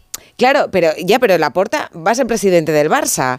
Lo que Eh, pasa es que él se sintió traicionado momento- por la Jorge, porta pero- dos pero- veces. claro. Vamos a ver, pero él va a volver, Es ¿no? que- Messi, Messi quiere volver al Barça en pero- algún momento. pero- Entonces, pero vivir a Barcelona ya lo he Esto dicho. quiere Pero decir mienten esto, otra vez es muy contundente. pero esto quiere decir que mientras esté la porta no Claro. va a volver. Yo creo que no. creo que Quizá no, ¿eh? Es que, el, Bar- no, es que- además es es que que la porta tiene- no es el Barça. La Porta es el- eso, presidente voy. circunstancial del Barça. No tiene Pero mientras prisa. esté la porta, a lo mejor él no tiene ninguna intención de volver. A la hable le quedan tres años de mandato. Claro. Eh, dos, dos- dos años y medio le quedan de mandato. Lo que el estadio. Eh, sí, y, y a Messi le puede quedar eh, de fútbol todavía. Ayer, ayer dejó entrever Hasta que el todavía Mundial. le quedan bastantes años. Sí, por eso te digo que. Pero y luego creo- lo que sí dijo primero, pe- perdona Ricardo, primero que se iba a retirar y a vivir en Barcelona, que ya es un detalle importante. Y él siempre ha dicho que le gustaría estar vinculado al Barcelona. Y fijaros, eh, él sobre todo dice en el trabajo de cantera, que es lo Ya. que a él le gusta. Bueno, dijo que entrenando, que entrenando no se veía. Ayer Lobo Carrasco en el chiringuito eh, hablaba de que de Messi como eh, en la dirección técnica. Sí, pero yo, eh, yo también entendí simplemente con las palabras de Leo Messi lo que se refería era un homenaje, ¿no? O algo así de despedirse, de poder despedirse sí, era- de la afición de- del Barça, no, no de volver a jugar ni mucho menos. No, pero la claro. gente pero estará bueno, no, no, agradecida, no, ¿no? no, ver al Barça. No, no, O sea, pero nadie ha menos, o sea, entendido, no, no nadie, a ha entendido, a- Sí, sí, nadie, ha entendido, nadie ha que, que iba a jugar en el Barça. De Claro. hecho, la- eh, cuando ya no llegó este verano se cerró la puerta eso, definitivamente. totalmente. A la edad que tiene no tiene ningún sentido, no tiene ninguna eh, posibilidad. No, se está hablando evidentemente de, de cerrar esas heridas y de despedirle como se merece por la puerta de, de adelante. ¿no? Pero yo creo que él va a puerta intentar esperar a que se vaya a la porta. Hombre, es que ese desmentido, o sea, ese desmentido, ¿no? Porque era todo qué bonito, que viene el Barça, ¿no? Qué, qué gran club, Sí. tal. Y luego dice, no, No, no, tiene que quede heridas, claro, ¿eh? o sea, porque ni siquiera tienes que desmentir todo lo que dice, ¿no? O sea, que me parece muy bien que si no ha habido reunión que lo desmienta, pero que quiere decir que es muy que significativo por- que por- diga mentís eh, una que no, vez no. más. No, Pero- pero, que, son- pero que lo que más- él quiere dejar claro por- es que no hubo reunión No, con lo, la no, porta. lo que quiere es desmentir a Gigantes, ya te lo digo, porque tampoco es la, la Bueno, primera. Hombre, él no perdona que en poco todo, un poco 2020 todo. el que le abre la puerta para salir del Barça, el que le empuja es el propio Laporta, porque piensa que liber- liberarse del sueldo de Leo Yo- Messi es la clave para que el Barcelona Seguramente. No, no, a, lo mejor, pero- pero, a lo mejor dentro de unos años, a lo mejor dentro de unos años, Messi, cuando eche la vista atrás, eh, entiende ciertas decisiones. Yo te Eh, digo- porque Una cosa, el club estaba en una situación Con perspectiva, sí, Rocío, pero- pero que no, le llamen, pero que escucha, no le llamen, que no. vaya a Ibiza a Barcelona para. Una cosa, Alfredo. Otra cosa- es que te digan que te vas a quedar. Alfredo, sí. No, pero lo, lo que dice lo que dice Ortego es prim- primero es cierto. Él Sí, eso sí. viaja con el convencimiento de que tenía el contrato. Y que segundo te punto, a, los cuatro meses firmas a Ferran Torres por 55 Pero una millones. cosa, Alfredo. A los cuatro meses. Si me equivoco, me lo dices, pero de Messi salen noticias todos los días. Y Messi no sale a desmentir ninguna. Y yo creo que aquí hay una intención clara de desmentir a quien ayer lo cuenta. Pero, que, es Gerard Romero. pero porque favorece, y- pero también porque favorece porque a- lo a la considere Porta. próximo, a la- porque lo considere próximo a la favorece a la porta o por lo que sea. Y lava- Por eso, por y eso. lava la imagen del presidente O por lo que, se- y o a- por- o por lo que sea, pero que hay una intención Él no quiere clara, porque él no sale a la. Porta para nada. Por eso no digo. tiene ninguna vinculación con la porta, entonces ante la- esa posible vinculación con la porta es cuando sale. Si no, a él le da lo mismo todo lo que diga. Es que yo creo que esa imagen inolvidable de la porta abrazando a un maniquí. Al maniquí. claro, es que eso fue terrible. Y hablándole En la campaña a un electoral. campaña electoral, claro. Y luego él, en verano, cuando de verdad la puerta tiene que dar el paso adelante, lo que le da es una patada. Bueno, y luego otra cosa, otra cosa, no olvidéis que eh, todo el mundo dio por hecho cuando fue a votar a las elecciones que él votaba a la porta. O sea, todo el mundo, él no lo desmintió, pero tampoco lo confirmó nunca.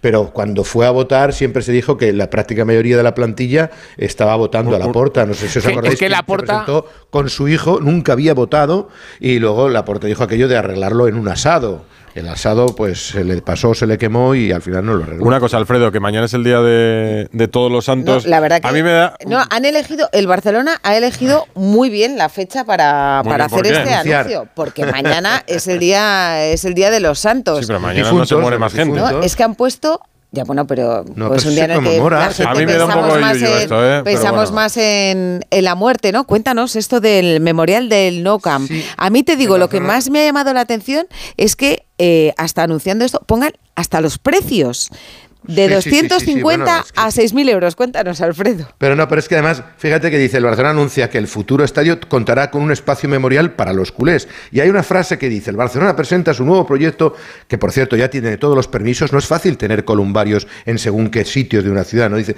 consiste en la creación de un, eh, un- a escasos metros del césped y en un espacio lleno de simbolismo, los aficionados y aficionadas podrán vincularse por siempre en su pasión con el club, por los colores y por todos los momentos vividos celebrando los sitios que forman parte de la historia del Barça. Esa es la publicidad para el que quiera descansar y reposar. ¿Están vuestros planes los- visitar el Camp Nou en los próximos años o no? Además vas a estar cerquita, Quedarse ahí para siempre. cerquita Mira, los del precios son- césped. Hombre, esto es Los- algo, esto es algo que yo creo que Mi- porque es cierto que 6.000 hay mucha gente que lo piensa, ¿no? Claro, hay mucha gente que piensa en qué lugar quiere quiere que descanse su Reposar, cuerpo, ¿no? sí. Y, Hay- y es verdad que, que los equipos de fútbol son tan importantes para la gente, pues que esto, pues eh, bueno, Ya para se había- mucha ya se había- pensará en un reposo eterno en, en su lugar favorito del mundo. Pero vamos, mira, los columbarios había entre estudiado el Barça. 250 y 6.000.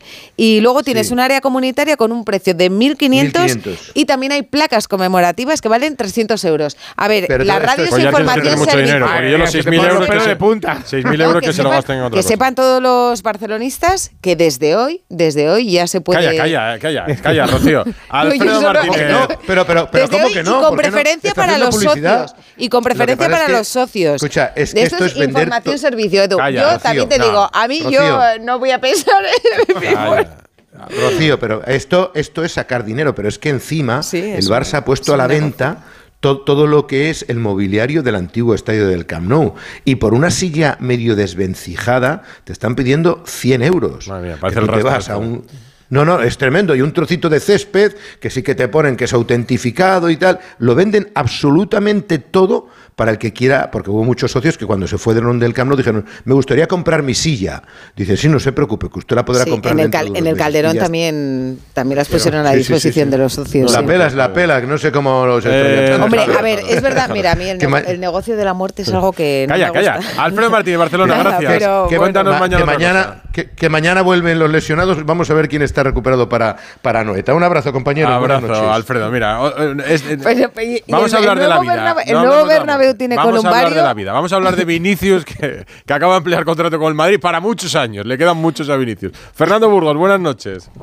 Buenas noches, de la vida presente y futura. Claro, eso, pero de la vida, de la vida, de la vida. Si renuevas hasta el 2027, es que tienes muchas cosas que decir en el Real Madrid. Bueno, esto era un secreto a voces, ¿no? Ya lo sabéis todos. Está contado en Onda Cero desde hace mucho tiempo que el Real Madrid y Vini Junior y la agencia de Vini Junior habían acordado esta renovación hace mucho tiempo y hoy se ha hecho oficial con acto eh, protocolario, con firma, con fotografías, con esa camiseta blanca y en el dorsal Vini Junior 2027. Eh, sueldo de jugador franquicia, cláusula de top mundial. mil millones de euros. Yo creo que va a cobrar, fíjate, tengo ahí la duda de si son 10, eh, casi 11. 11 millones de euros netos por temporada. ¿Netos? Ya no están ni Karim. Sí, sí, sí, sí, sí, sí. Sí, sí era lo que cobraba. Parece poco o mucho. Bueno, no Eden Hazard mal. llegó Ah. a cobrar. Eden Hazard cobró, no llegó a cobrar. Cobró en sus cuatro vida, temporadas. Edu Pidal. En el Madrid llegó a cobrar 11.200. Repito, Hazard se llevó del Real Madrid limpios 44 millones de euros.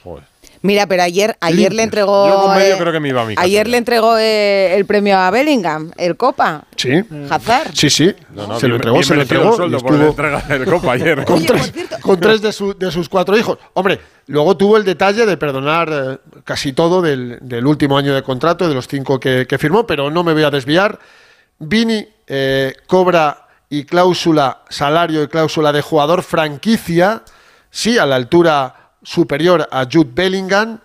Y este es el comienzo de este periodo de renovaciones al alza de jugadores con un rendimiento extraordinario, porque Vini ha tenido un rendimiento extraordinario, sobre todo las dos últimas temporadas, de, de tres, eh, top 3 en el, en el ranking mundial, evidentemente, siendo además el goleador de la decimocuarta, porque él fue el autor del único gol en la final de San Denis 2022 contra el Liverpool de Klopp. Y si hoy ha sido Vini, eh, ya estamos en el 1 de noviembre. Sí, ya estamos en el 1 de noviembre.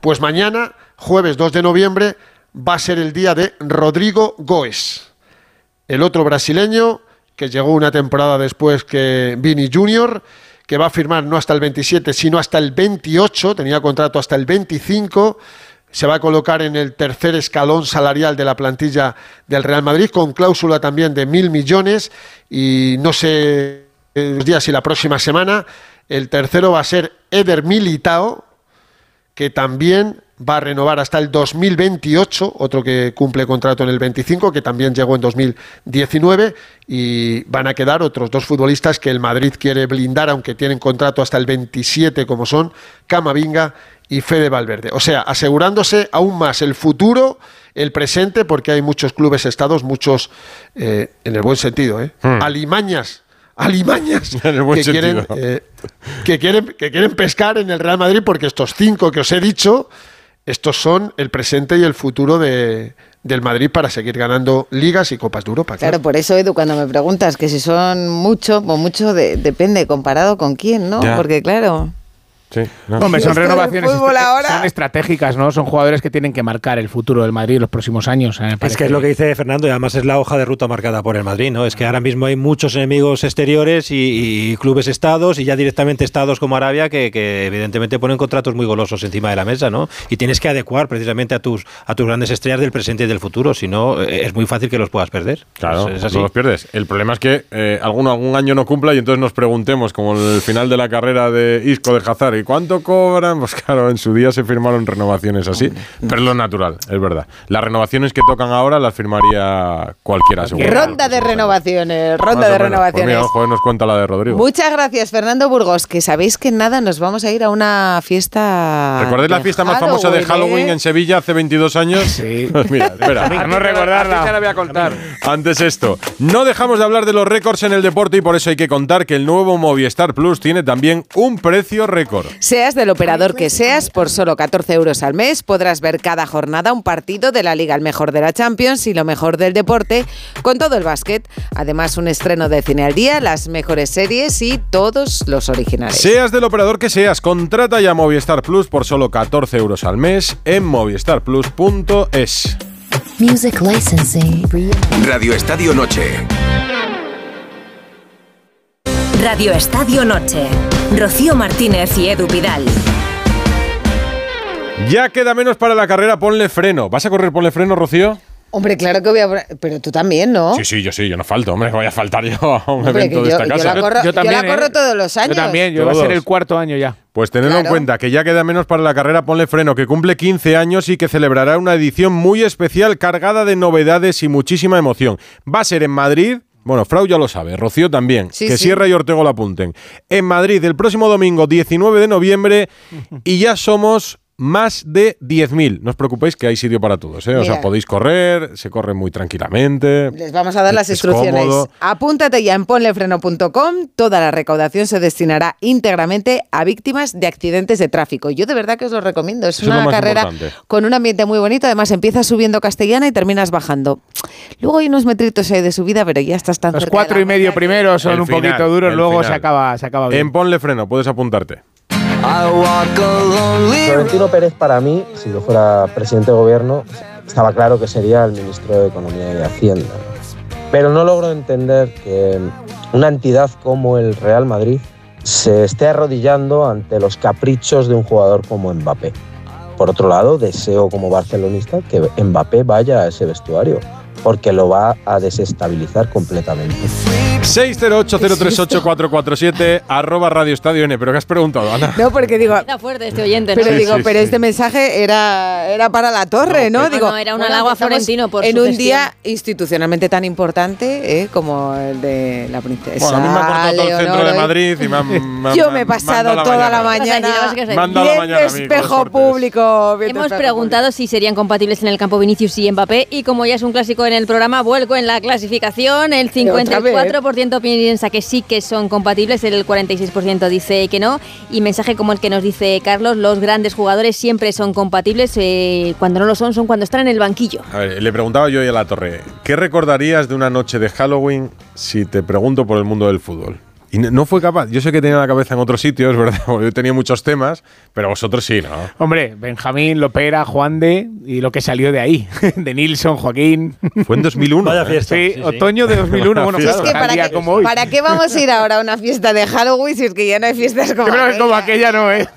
Y, y yo creo que lo bueno para ellos es que había mucha fiesta de Halloween a lo largo del mes y del año. Yo conten- co- eh, o sea, os cuento, para el que esté en casa y no lo recuerde, más o menos el relato en el que coinciden todas las versiones.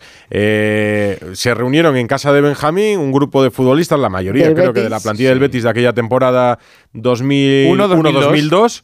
Eh, pues estaba Benjamín, estaba Joaquín, estaba Capi, estaba Nilsson. De Nilsson. De Nilsson. Un montón de futbolistas reunidos en casa para celebrar Halloween. De esto se entera la ópera, que en Sevilla se entera de todo, porque claro, en Sevilla la ópera, pues de qué no se va a enterar, que están los jugadores del Betis eh, fiesta en casa de, Y bueno era. Benjamín. ¿Y qué hace la ópera? Llamar a Juan de Ramos, que era el entrenador. y Sacarle dice, de la cama. Te subes conmigo y, y vámonos para allí. ¿Pero vamos a dónde? No, a la fiesta. Así se lo contaba la ópera en, en Onda Cero cuando se cumplían 20 años, en 2021. Vamos para allá, nos quedamos en el coche y no dejan de entrar chicas, no dejan de entrar futbolistas. Digo, Dios mío, con el partido que tenemos, le digo a Juan de Ramos, dentro de 48 horas, ¿esto qué es? Sale Benjamín y nos dice, hombre, presidente, venir para acá. Digo, no, no, no, vamos para adentro, para tu casa. Entonces, claro, cuando vamos a entrar, pues en la primera habitación, cuando abrimos la puerta, pues estaban las chicas allí haciendo ejercicio físico sin ropa ninguna y los jugadores empezaron a tirarse uno por el balcón, el otro por la ventana y para que no el entrenador no viera nada ni nadie y claro aquello era horrible vamos Yo creo que lo novela un poco, lo opera. Pero fijaros. Colorea un poco, A ver, pero. Este- esta es la, la parte. Mira, pero la parte vamos, a, vamos a poner el contexto de- del salto de- del tiempo, ¿eh? Porque. Claro, bueno, los jugadores saltando por la ventana. Imaginaros cómo podía ser aquello cuando ven entrar. Bueno, yo me. No sé. Por los balcones, Por ejemplo, decía, ¿no? Sería bajito. Dice que iban a meter las todas de cabeza de lo que saltaban. Joaquín, os dais la- eh, cuenta la cantidad de años que jugó al fútbol Joaquín, que se retiró la temporada pasada y en 2001 ya estaba Joaquín en el Betis. Pues así lo vivió Joaquín desde dentro de la casa. Momento clave fue yo cor- viendo correr a Benjamín para arriba, una escalera de caracol que tenía.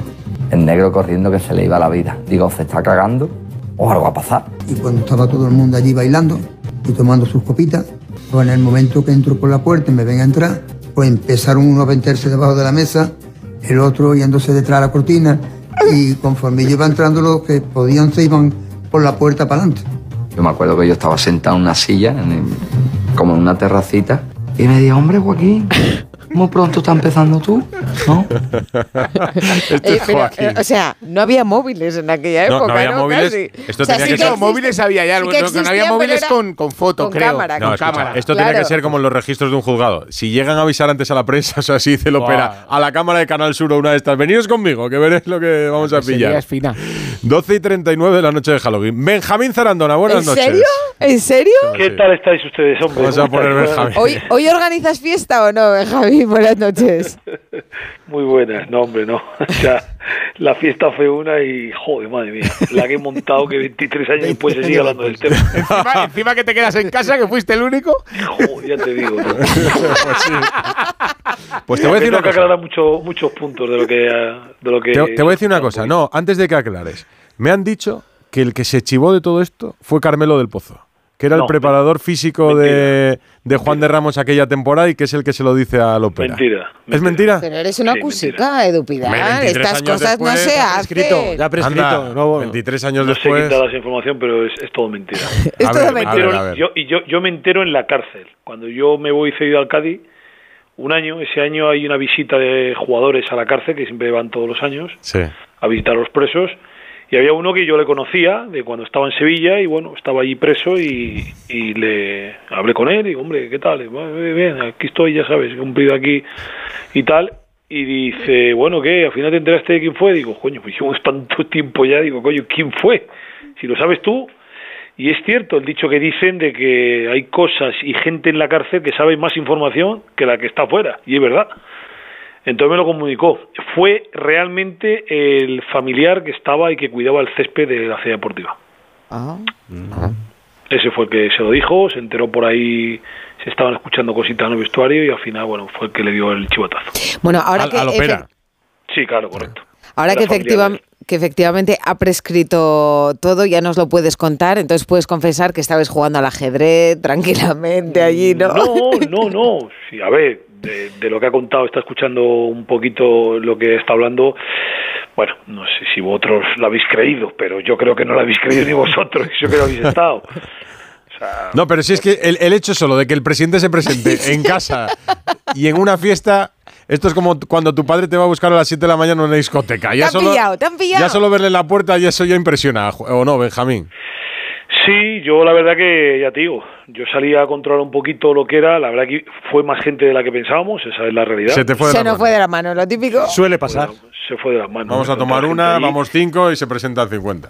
Sí, correcto. Y entonces al final, bueno, pues eh, yo salí a despedir, creo que se iban para se iban para casa ya, creo que fue yo Tomás, el portugués, sí, se iba ya Tomás y creo que era otro jugador.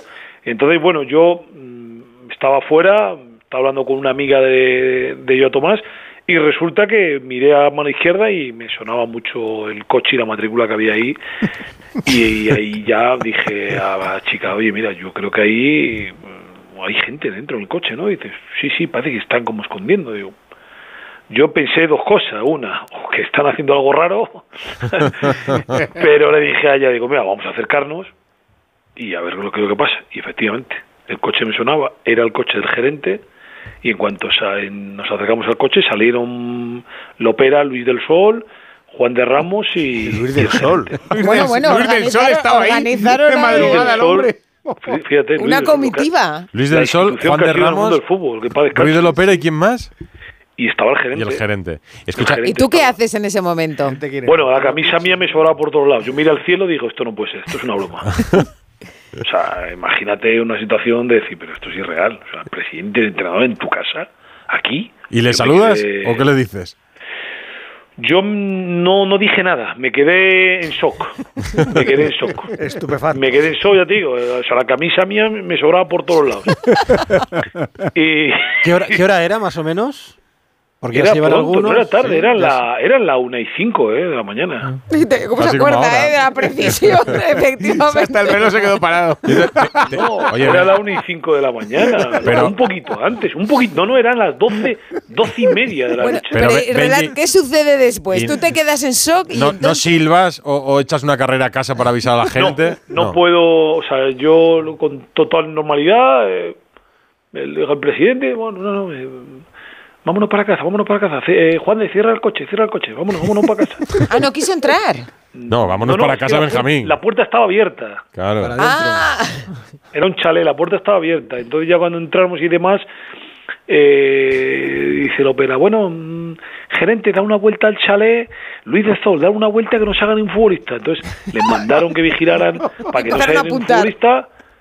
Y, mister, Juan de, vámonos tú y yo para adentro para la casa, venga, quedaros aquí de vigilancia vosotros. Bueno, Luis del Sol de vigilancia, imaginaros. Como Y controlando todas las puertas. Controlando las salidas. Sí, bueno, la puerta estaba abierta también de casa. Sabía que había entrado en un pasillo y luego ya estaba dentro de Y entonces casa. entran contigo. ¿Eh? Ellos entran conmigo normal. Sí, lo que pasa es que a mí no me da tiempo a avisarles. Pues claro, imagínate, yo voy con ellos, digo, estos en cuanto empiezan a ver aquí al, al, al presi, esto, esto va a ser la leche.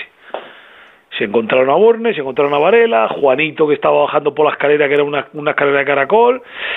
Dijo, hostias, ¿pero esto qué es? Yo creo que estoy soñando. que y, y así, entonces subí para arriba rápido, avisé lo que decía Joaquín en el vídeo, eh, avisé, oye, cuida, cuida, cuida, que está está el presi. Y decían, pero ¿qué dice? Este, este está chalado. Que está chalado, que está chalado, que, que al final eh, subí ahí arriba y se paró la música y, y se encontró, pues claro, éramos casi 18 jugadores de la plantilla. Oye, eh, pregunta Bustillo, tiene una gran curiosidad. ¿De Nilsson saltó por el balcón, de verdad? Bueno, yo os explico. Eh, en el chalet hay un balcón en la parte de atrás que si que es la terraza donde estaba Joaquín y Denison, entonces ahí un poquito te descuelgas y tocas el césped.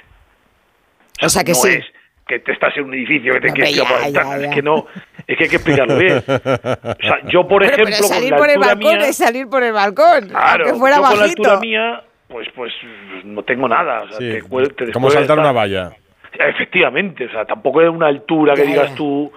Y claro, ¿qué pasa? Denison quería, pues, pues, pues salir por, por eso. Bajó y- y- Escucha, ¿ibais disfrazados, Benji? No, No. no, hubo una persona que iba disfrazada porque nosotros no sabíamos ni que era Halloween. Nosotros vimos un tema festivo porque antiguamente hace. Visteis que era 20 fiesta al día años- siguiente y dijiste, esta es la mía. Sí, sí, correcto. Esta es la noche. Sí, vimos un calendario en rojo y. y dijeron, "No, este es festivo. Este, Dijeron, escucha, y- "Bueno, y- pues nada. y- y- no nos dimos cuenta que si era Halloween o no era Halloween. Pues era una buena- tampoco se celebraba. ¿eh? Era una buena broma en aquella época que el ópera ya era famosísimo y había caretas del ópera. Era una buena broma presentarse con una careta del ópera para que falta. pensaran que era el ópera. Imagínate que alguno piensa, ah, ¿qué pasa? ¿Quién eres? y tal. Y resulta que el Eh, ópera. ¿Y el que se escondió detrás de la cortina, quién era?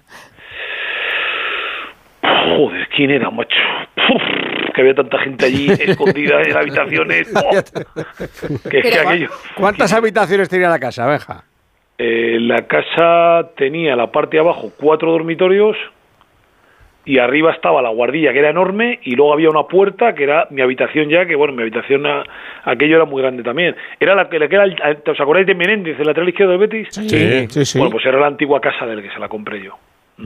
Pero, Una casa muy grande, la verdad. Y luego y- con piscina. de- Sí, una casa bastante grande. que Pero la claro, compró- Abajo había gente, arriba había gente, en la escalera había gente, porque había gente por todos lados. ¿Pero os pilló a todos o alguien consiguió ahí esconderse en algún nos pilló a sitio? todos y luego dijo que quería charlar con nosotros abajo y ahí empezó ya. Os reunió allí mismo, ¿no?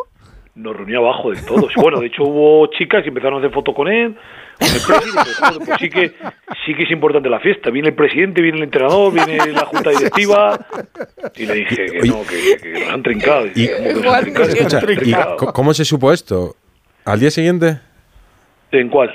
En, en el- para la gente, para la- en los medios. ¿Cuándo salió esto? ¿Cuándo lo supo todo el mundo? Porque ahora ya la historia creo- la sabe la gente, pero No, yo creo que la- hay muchos que se fueron a, la dis- a una discoteca de allí de Sevilla muy famosa. Sí. que de hecho, Joaquín se fue a la discoteca después y dice: El que tuve dos huevos fui yo, coño, que yo después de que vino la pena me fui a la discoteca. ¿Y qué os dijo Lopera? Eh, bueno, él estuvo como estaba cabreado, pero no tampoco jugamos al 48 horas, jugamos el domingo, era un jueves. Y palmasteis, había ¿no? tiempo de sobra para dormir. que 48 horas, nosotros si llegase 48 horas, nosotros nos no, no, no cometemos eso. El equipo iba bien también, o sea que tampoco... Era un miércoles y creo que jugamos el domingo, claro, sí, sí, era un miércoles, jugamos el domingo. Pero, pero dilo, que palmasteis. El ¿no? Zaragoza, ¿no? Pedimos 0-1, gol de Xavi Aguado, de Sí, cabeza, y luego sí, íbamos al derby, al Sevilla, que empatamos a cero. ¿Pero qué, qué os dijo qué os dijo Lopera? Y bueno, Juan de, no sé si Juan de dijo algo. Bueno, el Opera mandó a la Peña lo que diga Don Manuel y estuvieron en el entrenamiento dos días, pero estuvieron 60 o 70 personas increpándonos allí en cada vez que entramos. y nos mandó el presi. Sí, sí, vamos, hicimos un farle allí que no, no tocamos el balón y... y, y- y, Un bueno, aquelarre, vamos. aquello fue tremendo, aquello fue, yo lo recuerdo que aquello fue... pff, Ahora nos reímos, pero pff, lo pasamos muy mal, ¿eh? Bueno, algún, compañero mío con la mujer, creo que todavía le está pasando factura. ¿Sí? Porque al- alguno no sabía que estaba de Alguno no fiesta. lo ¿o había contado. O Bueno, alguno no, alguno no eh, sabía que dijo estabais que se iba a cenar a acompañados. un restaurante, pero... Pero, ¿y en- en pero ¿cuánta, cuánta gente había allí, Benjamín? O sea, si erais 23 Del futbolistas de equipo. la primera plantilla, había, había casi 80 personas. ¿eh? 80 personas. No, pero del equipo, del equipo. Del equipo 18, Casi ha todos, dicho. sí, 18. Ah, Del equipo 18. éramos 18 y 19. Bueno, casi O sea, mejor que estuvierais casi todos, porque si y son los tres que- lo mismo los echas. pero, ¿y ¿Cómo los que no fueron? 80 y tantos entre... Bueno, son ¿Cómo gente que tampoco estaban por la labor y ya está, había que respetarlo, ¿sabes? Cuan- Digo que cómo lo dividíais, 80 y tantos entre 19, ¿cuánto, ¿Cuántos? ¿cuántos tocabais? Dos invitados Pero, cada uno. ¿a qué te refieres? No, dos invitados, dos invitados, invitados. invitados. Claro. Eh, ¿Cuándo os empezasteis a reír de esto? Porque Ya. has dicho que lo pasasteis mal. Nos empezamos a reír, yo creo que después de- del derby, porque era un momento complicado. El Si perdéis el derbi os cuelgan. Llegaban, empezaron a cantar borrachos y ese partido lo, lo sacamos, eh, empatamos a cero porque ya te digo. Y yo a partir de ahí ya el equipo cogió un ritmo vertiginoso. De hecho, llegamos a la UEFA y estuvimos a punto de llegar a la Champions. O sea, que te quiero decir que... Te cuenta que la plantilla era muy joven también. Muchos canteranos. Dani, Rivas, Arzu, eh, pf, Capi, Joaquín... O sea, había... Muchos había chavales, además, esa Si época. os claro. metéis en la Champions, la organiza Lopera la siguiente. Más o menos. Hombre, pues llegamos a la UEFA, recién ascendido de, de- de- segunda división. Pues, ¿Y vol- ¿Volviste a hacer alguna fiesta en tu casa o dijiste, no, no, yo ya en mi casa no la pongo más no, si, fiesta? vamos a ver, si es que, claro, la gente me echa a mí la culpa, pero que yo tampoco tengo la culpa. O sea, era la única, una, la única casa que, que había, que yo vivía solo, Estaba soltero. era la mía. Sí, bueno, yo estaba empezando con, con mi novia, que lo único que hice, que luego fue mi mujer, eh, lo único que hice fue llamar a las 7 de la mañana, oye, escúchame, vas a escuchar esto, esto, esto, esto y esto, te lo cuento ya para que lo sepas, ¿vale? Y me dice, joder, pronto empezamos. Digo, Oye, el comienzo, el fue O sea, duro, pero luego fue bien, La, entonces. la iniciativa no la llevas tú, no propones tú en el vestuario. No, Vamos a final lo proponemos todos en el vestuario, el equipo iba muy bien, lo, lo hacemos porque el equipo iba, y estábamos en racha, estábamos muy bien, la verdad, en la liga. Y ah, lo estuvimos hablando, oye, pues podemos hacer una cena, tal, o una fiesta en casa, tal, no sé qué, oye, tal. Pero fue entre todos, o sea, no es un tema de que yo... A mí me echa la culpa a todo el mundo, pero tampoco tengo la culpa. ¿Sabes? El único que estaba en casa era yo. Bueno, mira, aunque sea Benjamín, nos sirve para echar unas risas Ya, cada ya, pero no, pero 31 de lleva, pero lleva más de 20 años esto haciéndonos sonreír, ¿no? Hombre, claro. Y para todos pensar en el día de Halloween. sacar el ¿Hubo libro. multa? el- yo pienso que al final sacar el libro, seguramente. Me lo está diciendo mucha gente y al final... Saca el libro. Récord de ventas, te lo Lo digo yo. haré seguramente ¿Hay, igual. hay algo que no se haya contado de esa fiesta? Algo. Algo hay. si quieres sacar un libro, es que hay mucho. No, no te creas, ¿eh? Entonces no vas a es que vender. date cuenta que al final vinieron muy pronto. O sea, es que estábamos empezando. Si Claro, es que a las estamos 5. empezando. Si viene tres horas más tarde. Da para un libro de, digo de yo ya, edición de bolsillo, entonces. hombre. Bueno, vamos todos a la cárcel. Digo que si hubo multa, hubo multa al final. No la, no la perdonó. Claro, hombre. a Sí, final de temporada. López era muy. Sí, por los resultados. Y de luego venía el presidente de los presidentes y en las comidas pues contaba la fiesta lopera, todos los presidentes, ¿sabes? Como de cachondeo, como de, no, sí, pues pasó esto y tal. Y se dedicaba pues durante todo el año a las comidas de los presidentes de que jugaban en contra, pues... Lopera en el, en el fondo es una persona entrañable. Ahí sigue, Sí, con, ahí sigue con Jacinta, ahí sigue mandando las cestas del corte inglés, ahí sigue Lopera, es, pues está como en 2001 más o menos. Pero mira que me hace mucha gracia porque Benjamín, eh, cuando cuenta lo que decía la ópera, le imita. Y Joaquín, ¿no? También lo hace. Sí, no sé si cada vez que hablabais de sus- son muchos años con él. Entonces al final tienes ahí, tiene la voz, tiene su voz. Date cuenta que el ópera, todos los sábados antes de los partidos, todos los sábados venía al hotel. Todos los sábados. durante Imagínate, durante ocho temporadas que estaba allí, ocho años, pues todos los sábados venía antes del partido para darnos ánimos, para tal, siempre. Entonces al final la voz suya la tienes. Pues nada, oye, despídenos, despídenos entonces como, como si fueras la ópera. Ahí a este radio estadio. ¿Cómo se despediría Bueno, la ópera? Yo tampoco soy un imitador bueno, la verdad. Alfonso, Alfonso le imitaba muy bien. Alfonso era muy bueno. Un día Muy lo- bueno, mejor de todos, Alfonso. Un día lo llamamos. Gracias, Benjamín. A un vosotros, abrazo. un fuerte abrazo. Benjamín Gracias Zarandona, un 31 de este octubre rato. recordándonos Halloween. Ay, qué bueno reírse, de verdad, ¿eh? Sí, sí. Qué bueno reírse, Es así sanísimo. que... Pues ahora este vamos con las ratito- historias de la Copa, que hay unas cuantas. Mañana se juega la Copa, hoy se ha jugado la Copa y es la Copa de los modestos contra los primeras, los segundas. Hoy no ha caído ninguno, vamos a ver si mañana cae alguno.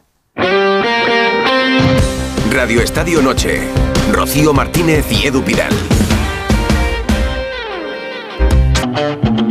Radio Estadio Noche. Rocío Martínez y Edu Pidal. Historias de la Copa del Rey. A ver, mañana Edu, se juegan tantos partidos, ti Rocío. Nos gusta mucho los revival, ¿eh? Nos gusta, sí, sí. Nos gusta. nos Pero yo creo que le gusta a la gente también, ¿eh? Yo creo que sí, hombre, es que hay historias de la Copa del Rey. Hay historias que luego lo veremos, que seguro que os traen recuerdos a cada uno de vosotros. A lo mejor alguno incluso lo vivisteis en el estadio, porque la Copa, sobre todo en las primeras eliminatorias, son historias de David contra de equipos Goliat. modestos, de David contra Goliat. Mañana se juegan tantos partidos que no los vamos a repasar. Se Son juegan más de 40. 41. Empiezan a las 12 del mediodía. A las 12 del mediodía, fijaros, claro, es un día festivo. Se juega 1, 2, 3, 4, 5, 6, 7, 8, 9, 10 partidos mañana a las 12 del mediodía. Más de 40 en total. El primero que tengo aquí es el Atlético Lugones Rayo Vallecano. Lugones es una localidad a unos pocos kilómetros de Oviedo, en el Principado de Asturias. eh, y mañana juega contra, contra el Rayo. Y hay un jugador que se llama Diego Orihuela, que jugó en el Lugones, decidió continuar con sus estudios, eh, aceptó una beca Erasmus para estudiar en Bari y se marchó a Bari. Entonces, claro, el sorteo de la Copa del Rey, la clasificación del Atlético de Lugones le coge en Bari. ¿Qué pensáis que ha hecho Diego? Venirse de. Bari Vamos. a Es Lugones. decir, yo jugar no sé si voy a jugar, pero a ver si por lo menos me meten en la lista todavía. Diego Orihuela, buenas noches. Hola. Hola, buenas noches a todos, ¿qué tal? Estás convocado, ¿no? Sí, sí, de momento convocado estoy 100%, luego a ver con los minutos con los que pudiera contar y si no, bueno, el hecho ya de estar en esa en ese partido ya es una sensación única. Pero escucha, Diego, eh, como, como diría Diego Gallo, si estás en Bari, ¿cómo te van a poner mañana con el Rayo? ¿Cuánto llevas sin entrenar? Bueno, pues la verdad que, que un mes y pico llevo sin entrenar. Entrené estos dos días, el lunes y el martes.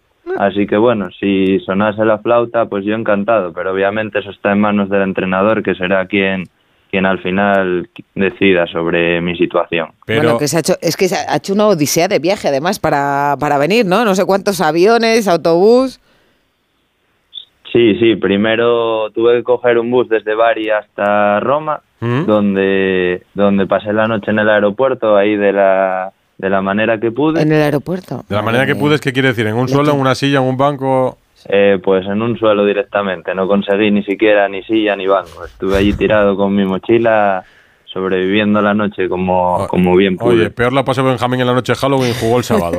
No decía, o sea que... y después... Eh, después, al día siguiente por la mañana, a las 6 de la mañana, coger un, un avión dirección a Palma de Mallorca, donde pasé todo el día, porque eh, tenía una escala de unas 11 horas. Madre mía. Así que aproveché para visitar la ciudad, que no la había Mira. Visitado nunca, y, y la verdad que me gustó mucho. Muy bonita la catedral, claro.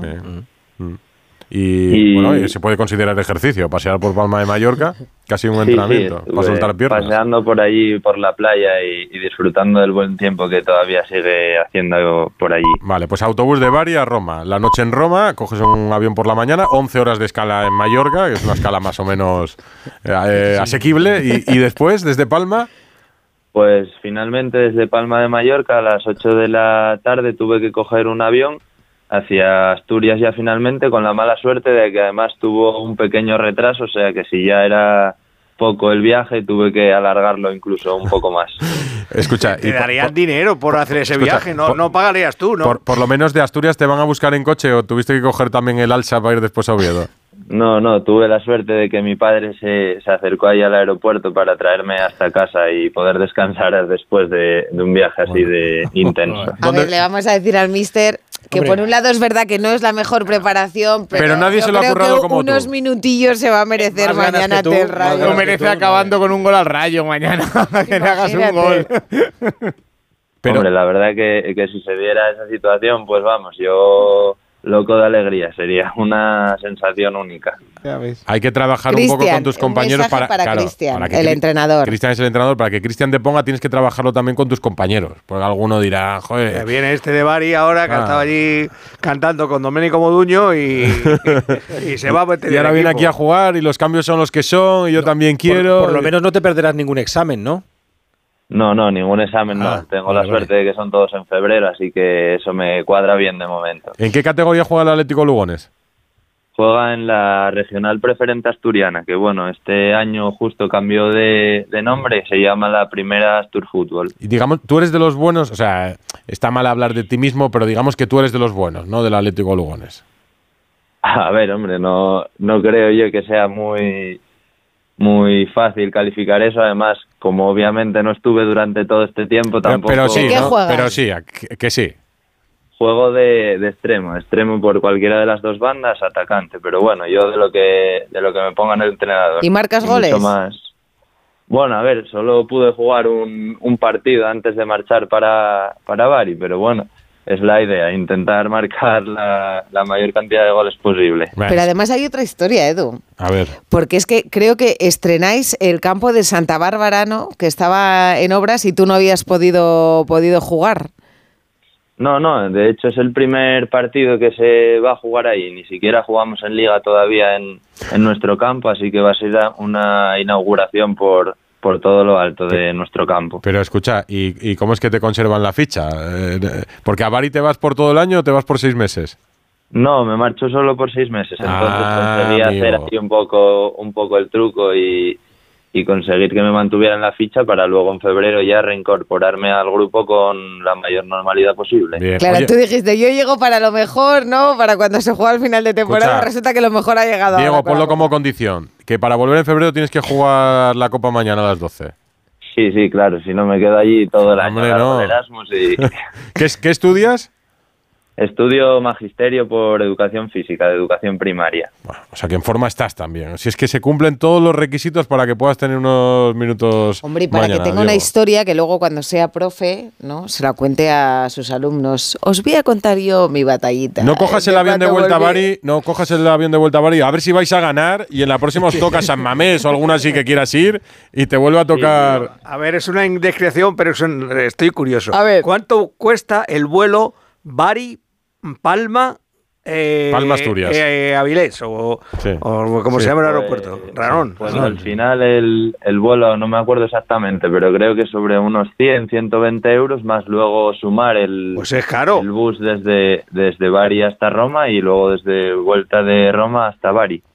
Es que a veces No, la- hace- y la hacer escala a veces es más barato que eh, los Claro, vuelos directos. Yo pensaba, Claro. yo que tantas que era pensaba, y sobre todo 11 horas de escala, digo, se le costaría 20 euros. Oye, que antes los 25 equipos viajaban en pues- autobús.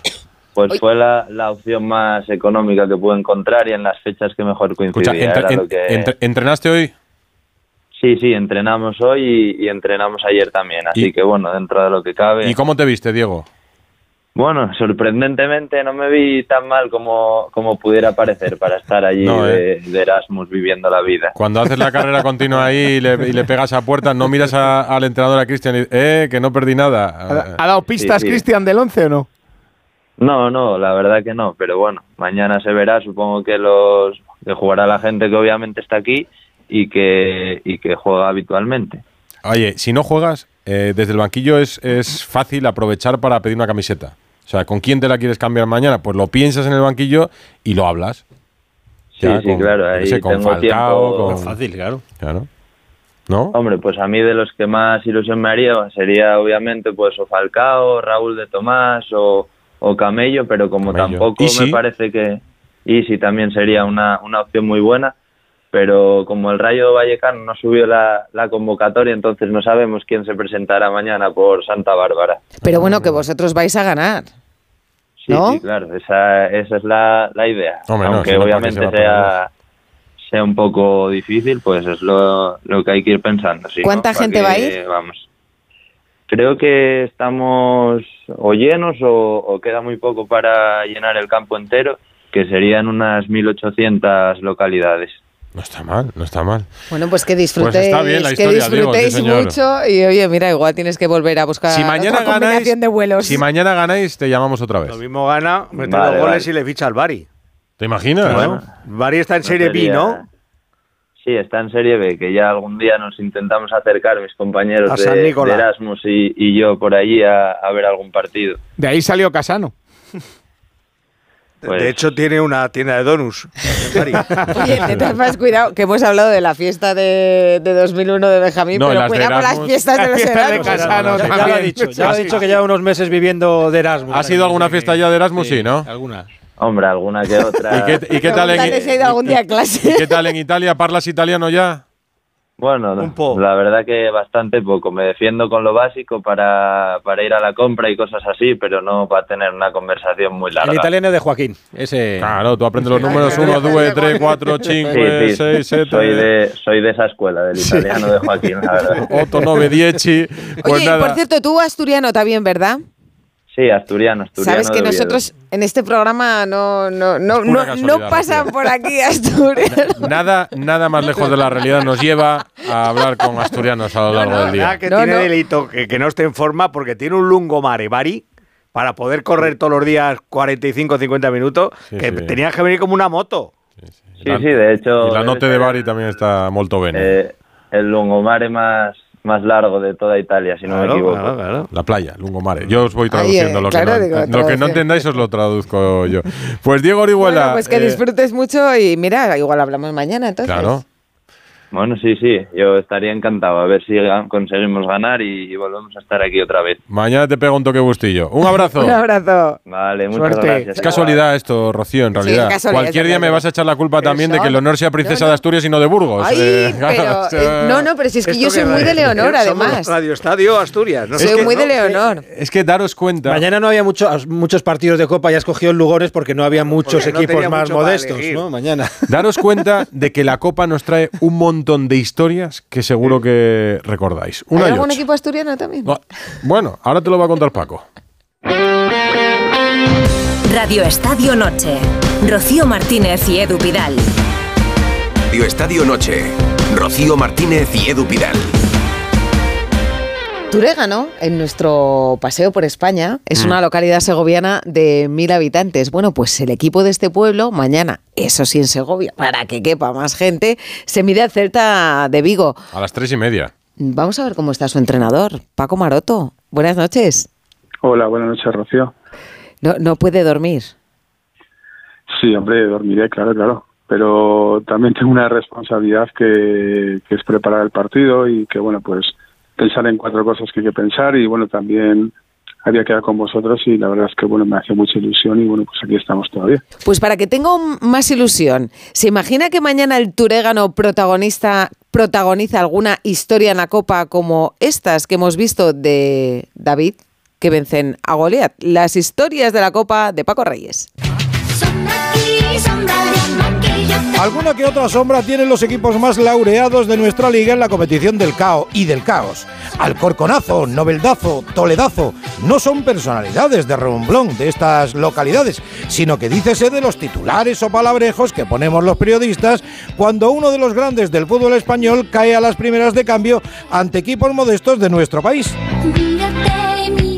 Son muchas las sorpresas que se han producido a lo largo de la historia de la Copa del Rey. Por ejemplo, empezamos con la A, Alcorconazo. Dícese del ridículo que hizo el Madrid a partido de ida y vuelta ante el Alcorcón de Segunda B. A los blancos le metieron cuatro allí y en la vuelta no fue capaz de remontar la eliminatoria. Fue el día que sentenciaron a Pellegrini. Bueno, con mucha vergüenza, sin lugar a duda que no hay ninguna razón ni explicación por la cual el equipo rindió como, como rindió hoy. Una vergüenza que tiene que tenemos que saber revertirla, tenemos que dar la cara.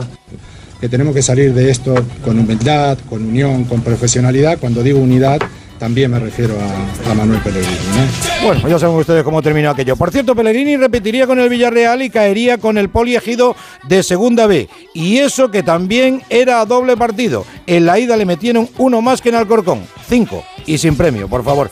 Con la C, Cornellazo, de los más recientes, cuando un Segunda B dejó en la cuneta al Atlético del Cholo. El fútbol es muy cambiante y nada, uno tiene que estar siempre abierto a todas las posibilidades que tenemos. Estoy muy feliz acá, pero bueno, tengo que tener siempre la situación abierta a lo que el club decida. Lo que es la vida, ¿eh? Los anticholistas se relamían los labios y no solo siguió, sino que va a ampliar su contrato otra vez con la F, el Figuerazo. Esta me la he inventado yo. Ese le tocó vivirlo como entrenador del Barcelona Carlos Resac. Los culés no fueron capaces de marcar un solo gol. El Figueras marcó la prórroga. Con la G, Gramanet porque Gramanetazo pues no queda muy bien, ¿no? Que eliminó al Barcelona de Fran Rijkaard y Ronaldinho que se quedó sin jugar. Con la M, Mirandés, que militaba en Segunda B y lideraba Pablo Infante, muy ad hoc en el día de hoy, y que se quedó a las puertas de la gran final a caer ante el Athletic Club. Con la N, el Numancia, que se quedó a las puertas de las semis, con Miguel Ángel Lotina en el banquillo y que dio guerra a al todopoderoso Barcelona, que capitaneaba en el campo Pep Guardiola y lideraba en el banquillo Johan Cruyff. Con la N, noveldazo, este suena mejor. También del Barcelona, en este caso el Barcelona perdió 3-2 a partido único con Bangal de entrenador. Tú eres muy malo para decir pacto. Yo he roto este pacto. Yo no he roto este pacto porque yo he hablado con Rivaldo. A ver, este corte no tiene nada que ver con la eliminación, pero me apetecía recordarlo. Con la T, Toledazo. Y es que el Madrid tiene alguna que otra pesadilla en la Copa, además del Alcorconazo. Esta fue con Del Bosque. Sufrió la eliminación a partido único y también hay que recordar la cura de humildad que le dieron aquel día. Y hay otras, ¿eh? Por ejemplo, Ranieri y el Valencia tuvieron su Lleidazo. Esta también me la he inventado yo. Aunque los catalanes estaban en segunda división y el Cisman Valencia fue de órdago. El Athletic tuvo su Torrelavegazo, también me lo he inventado yo, al caer con la gimnástica que era colista en su grupo de segunda B. El Betis tuvo su Ceutazo, también me lo he inventado yo, que llegaba como líder de la liga a la Copa y se fue antes de tiempo. Y siempre quedarán en el recuerdo equipos como el Castilla de la temporada 79-80 que jugó la final contra el Real Madrid, contra Papá, después de eliminar la cantera al Hércules, al Athletic y a la Real Sociedad. Cada vez son más difíciles las sorpresas con el formato actual y sobre todo porque desde hace tiempo la mayoría de los equipos de primera se toman mucho más en serio las primeras rondas, incluso los grandes, ¿eh? Incluso los grandes, porque a veces arregla la temporada ganando la copa, pero de vez en cuando se termina alguien más modesto metiendo en su fiesta. Pues en la fiesta del Celta se quiere mañana meter el Turégano, claro. Es todavía más difícil porque el Turégano, como en el caso del Atlético Lugones, es un equipo de regional. Eh, no está en segunda B ni se acerca todavía a esa categoría. Todos estos casos que hemos contado no tienen nada que ver con esto. ¿eh? Y juega frente a un Real Club Celta de Pero Vigo. seguro es que muy, muy grande. escuchándolo se lo ha imaginado, ¿no? Claro. El entrenador Mister, el- Paco. el equipo se prepara para intentar ganar mañana. Bueno, vamos a intentar competir, ¿no? Eh, es muy difícil, es muy complicado, es muy complejo porque es un gran equipo, un gran entrenador. Pero bueno, nosotros tenemos una ilusión tremenda que, que, bueno, tenemos un montón de gente detrás de nosotros. La ilusión no, no nos la va a quitar nadie, vamos a intentar competir al máximo. Bueno, lo que tenga que pasar, pasará. Cada día, como decíais, es más difícil, más complejo porque los equipos de arriba, de primera, pues se toman más en serio. Estamos muy lejos de la segunda B, pero también es verdad que hay ilusión. Nosotros casi somos un equipo de primera división en cuanto a ilusión. Pues le digo una cosa, como mañana ganen le dan la puntilla a Benítez, ¿eh? No, no, no, es una cosa que vamos no contemplamos en ningún caso. Me parece un pedazo de entrenador, una persona bastante No, coherente. ya, ya, bastante sí, usted no, pero el Celta, de momento lo ha firmado tres años, es verdad, y paciencia está teniendo. A mí me parece que, como digo, lo he dicho ya varias veces, que me parece que tiene más, el equipo, el Celta tiene más juego que puntos y más intenciones que puntos, pero como decimos muchas veces que esto va a puntos y a goles, no va a sensaciones, pero es verdad que yo deseo lo mejor al Celta de Vigo, deseo lo mejor a Benítez, pero por supuesto deseo lo mejor por encima de todas las cosas al Turégano, a la gente que está detrás de nosotros, la gente que, que se está desviviendo porque, porque bueno, porque mañana todo sea una fiesta, una fiesta del fútbol, del fútbol modesto, que bueno, pues que nos ha conseguido situar en el mapa de España y que bueno, pues que aprovechemos esta situación para bueno, pues eh, no sé, que, que se nos conozca un poquito más. ¿A qué hora entrenan normalmente durante la semana? Pues a las 8 de la tarde, normalmente, porque bueno, tenemos que combinar gente que estudia, gente que trabaja y bueno, pues es el momento que, aunque no es momento ya casi de entrenar, porque bueno, la gente ya, ya está en retirada casi el día, Mm. pero es el momento en el que todos pueden coincidir, juntarnos. Claro. Mira, sí, eh, y sí, sí, perdón. He visto, ¿no? Por ejemplo, los capitanes, eh, uno opositor a bombero, trabaja los fines de semana como Ujú. camarero en la discoteca, otro opositor a maestro, además trabaja en la panadería del pueblo. ¿Tú tienes otro Sí. trabajo? Yo soy funcionario de la Diputación de Segovia. Mm. Eh, yo llevo ya 32 años en la Diputación de Segovia y bueno, pues mm, el fútbol no nos da para vivir, nos da para tener cada día más ilusión, más ganas y bueno, pues eh, todos, lo cierto es que yo estoy encantado porque son chicos que, que como decíamos, tenemos una plantilla de 21 jugadores, eh, rara vez faltan a los entrenamientos, quedan los fines de semana a cenar juntos. La verdad es que, bueno, pues yo lo que quiero hacer es ponerles en, en valor a todos ellos, a la gente del pueblo, a la directiva de todos, porque, porque merecen este reconocimiento a nivel nacional que se les está haciendo. Pero aunque está focalizado en el Turegano en muchas ocasiones, también quiero hacer eh, pues para todos, ¿no? Para todos los equipos que, que se han clasificado, para que van, que van a jugar esta eliminatoria, que están jugando y que bueno, pues es nuestro nuestro cuento de hadas, ¿no? Y que, que bueno, pues despertaremos, pero pero la ilusión y el momento no nos lo va a quitar nadie. Qué bonito eso del cuento Pues de sí. hadas. Pues estaremos muy pendientes de ese Turegano Celta de Vigo que no viaja Yago Aspas, No viaja por Aspas. cierto. Bueno, eso es bueno. No eso es bueno, bueno o malo para el entrenador, Bueno, no sé. No lo va a disfrutar, pero tampoco lo va a sufrir.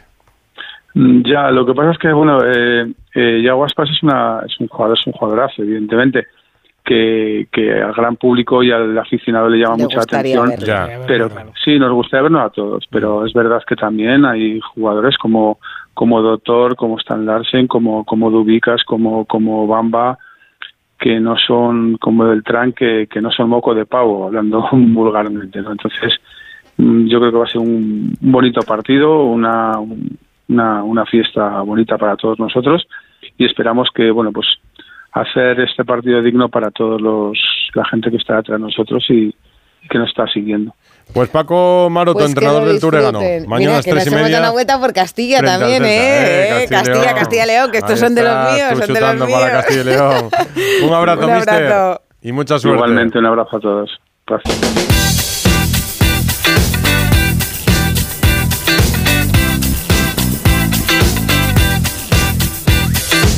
Ana Rodríguez, España goleado en Suiza. Sí, un partido muy cómodo para la selección. 1-7, goleada de España, con doblete de Alexia Putellas, con doblete de Atenea del Castillo y que España se coloca a una victoria de conseguir el primer paso para estar en los Juegos Olímpicos, que es eh, pasar a la final a 4, la Final Four de esta Liga de las Naciones, ganando el próximo 1 de diciembre a Italia. Estaremos ya en, en esa Final Four de la Liga de las Naciones, como digo, primer paso para estar en los Juegos Olímpicos de la próxima, del, del año que viene. Y ojo, escuchad a Alexia Putellas porque ha hablado de cómo lleva este proceso post-recuperación de, de la lesión del que se está dando, por cierto, un tiempo. Bien, tranquila, trabajando, disfrutando el, el proceso, disfrutando de la profesión tan preciosa que tenemos, eh, intentando dar lo mejor de mí, eh, haciendo disfrutar a, a los fans. Eh, hoy, por cierto, había muchísima gente animándonos. Ya me lo dijo, me lo dijo el cirujano en su momento, que, que esto no sería eh, tener el alta y rendir como me esperaba. Me estoy dando ese tiempo. eh, ya me dijo que normalmente suele ser un año y medio, entonces eh, ya llega diciembre, que es el año y medio. Dos balones de oro sobre el césped hoy, ¿no? Sí, eh, Aitana Bonmatí, que ha jugado 77 minutos. Ha salido 76, titular. Sí, titulares, Aitana y Salma Parayuelo, las dos jugadoras han sido eh, titulares. Por ejemplo, Olga Carmona, que no fue a la gala y estaba también nominada al Balón de Oro, pues no ha sido titular. Y por cierto, la curiosidad, ha habido un error de la federación a la hora de mandar la lista de convocadas, han enviado la lista a la UEFA, la lista de convocadas ante Italia y se ha quedado sin poder jugar Irene Paredes en su No. partido número 100 con la selección. Las cosas de la y era el Federación 100. Española. Bueno, así lo juega luego en casa.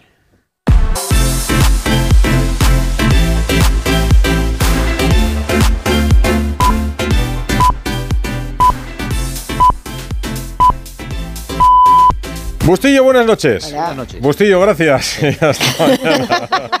Qué bien suena, ¿eh? Es un, buen, es un buen momento. Es un buen momento. además, con los No, limpios, como gusta Pero la es un buen ¿no? momento para agradecer el tre- la tremenda labor de producción que haces durante todo el día, desde primera hora de la mañana.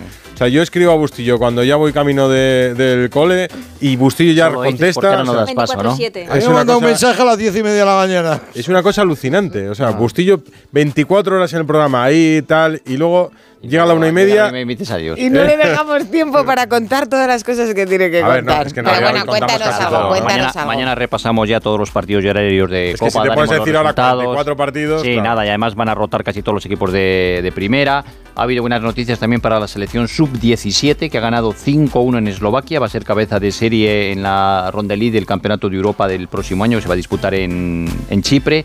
Y tenemos que terminar también o acordarnos de Fernando Hierro para felicitarle, Sí, Rocío, que te sí, gusta sí, mucho porque es que vi, ¿no? Vi en su Instagram eh, que, bueno, pues que han sido papás de un niño que se llama Nicolás eh, Valentín. Eh, su publicación en Instagram, eh, bueno, pues es en México, así que pues enhorabuena, enhorabuena a Fernando Hierro, que enorme Gran amigo de esta casa. Y, Sí, pues a mí me Muy cae muy bien. amigo. además, me cae muy bien. Buena gente, además. Yo he tenido ocasión de compartir algún campeonato. Bueno, fue un campeonato de los un buen niños con contador de. Historias. Sí, sí, sí, sí. Una sobremesa. Y sobre todo fue un gran futbolista. Un gran capitán del- de tu Real Madrid, ¿verdad? Muy, muy buen Pues jugador. ¿Cómo Sí. defendió esa camiseta de Bustillo? Y qué Ya si lo juntas con su hermano Manolo en un día. Eh, metió. en un Bueno, bueno, mano. ¡Ah, qué susto! Es que la gente no lo ve. Se ha puesto Frasquet una careta. técnico Me parece una cosa esto. Esto sí que es Halloween. se ha puesto una careta de Halloween y yo me he pegado. Méteme la canción de Halloween, Frasquet. Si entras y en la casa de Benjamín sí que se caen todos y Pues se me ha dado un susto con el grito. No, es que me ha asustado de verdad. No, hazle, como ya no, No estamos en directo en. YouTube, hazle una foto a Frasquet. Haz una Vale, foto una foto, del otro lado del control, de lo que vemos desde aquí, del control de sonido del estudio Pero central de Onda susto. Cero. Y lo subes en Instagram para Claro, que la es que gente no lo se ve bien de aquí. sociales. Ahora se lo hacemos cuando salgamos porque aquí con el cristal no se ve, pero bueno. Ahí, ahí, ahí se ve. Pues nada, 1 O y sea- 32, ya no son horas. Sigue siendo la noche de Halloween. ¿Quién sabe si algún equipo de primera está celebrando una fiesta como la que celebró el Betis en el año 2001? Por Y dentro de 23 años contamos la fiesta de. Pues ya sabremos de Pero quién. esta- estaremos aquí nosotros todavía. Sí, hombre, sí, dentro de 23 años yo tengo que seguir trabajando. Y ahora, ahora voy a echarle la bronca a, Fran, a Frasquet por este susto. Gracias por Mañana estar ahí. Mañana otra noche de copa, además. Eso es, y ahora no son horas. Adiós. Everyone hail to the pumpkin song. In this town, don't we love it now? Everybody's waiting for the next surprise.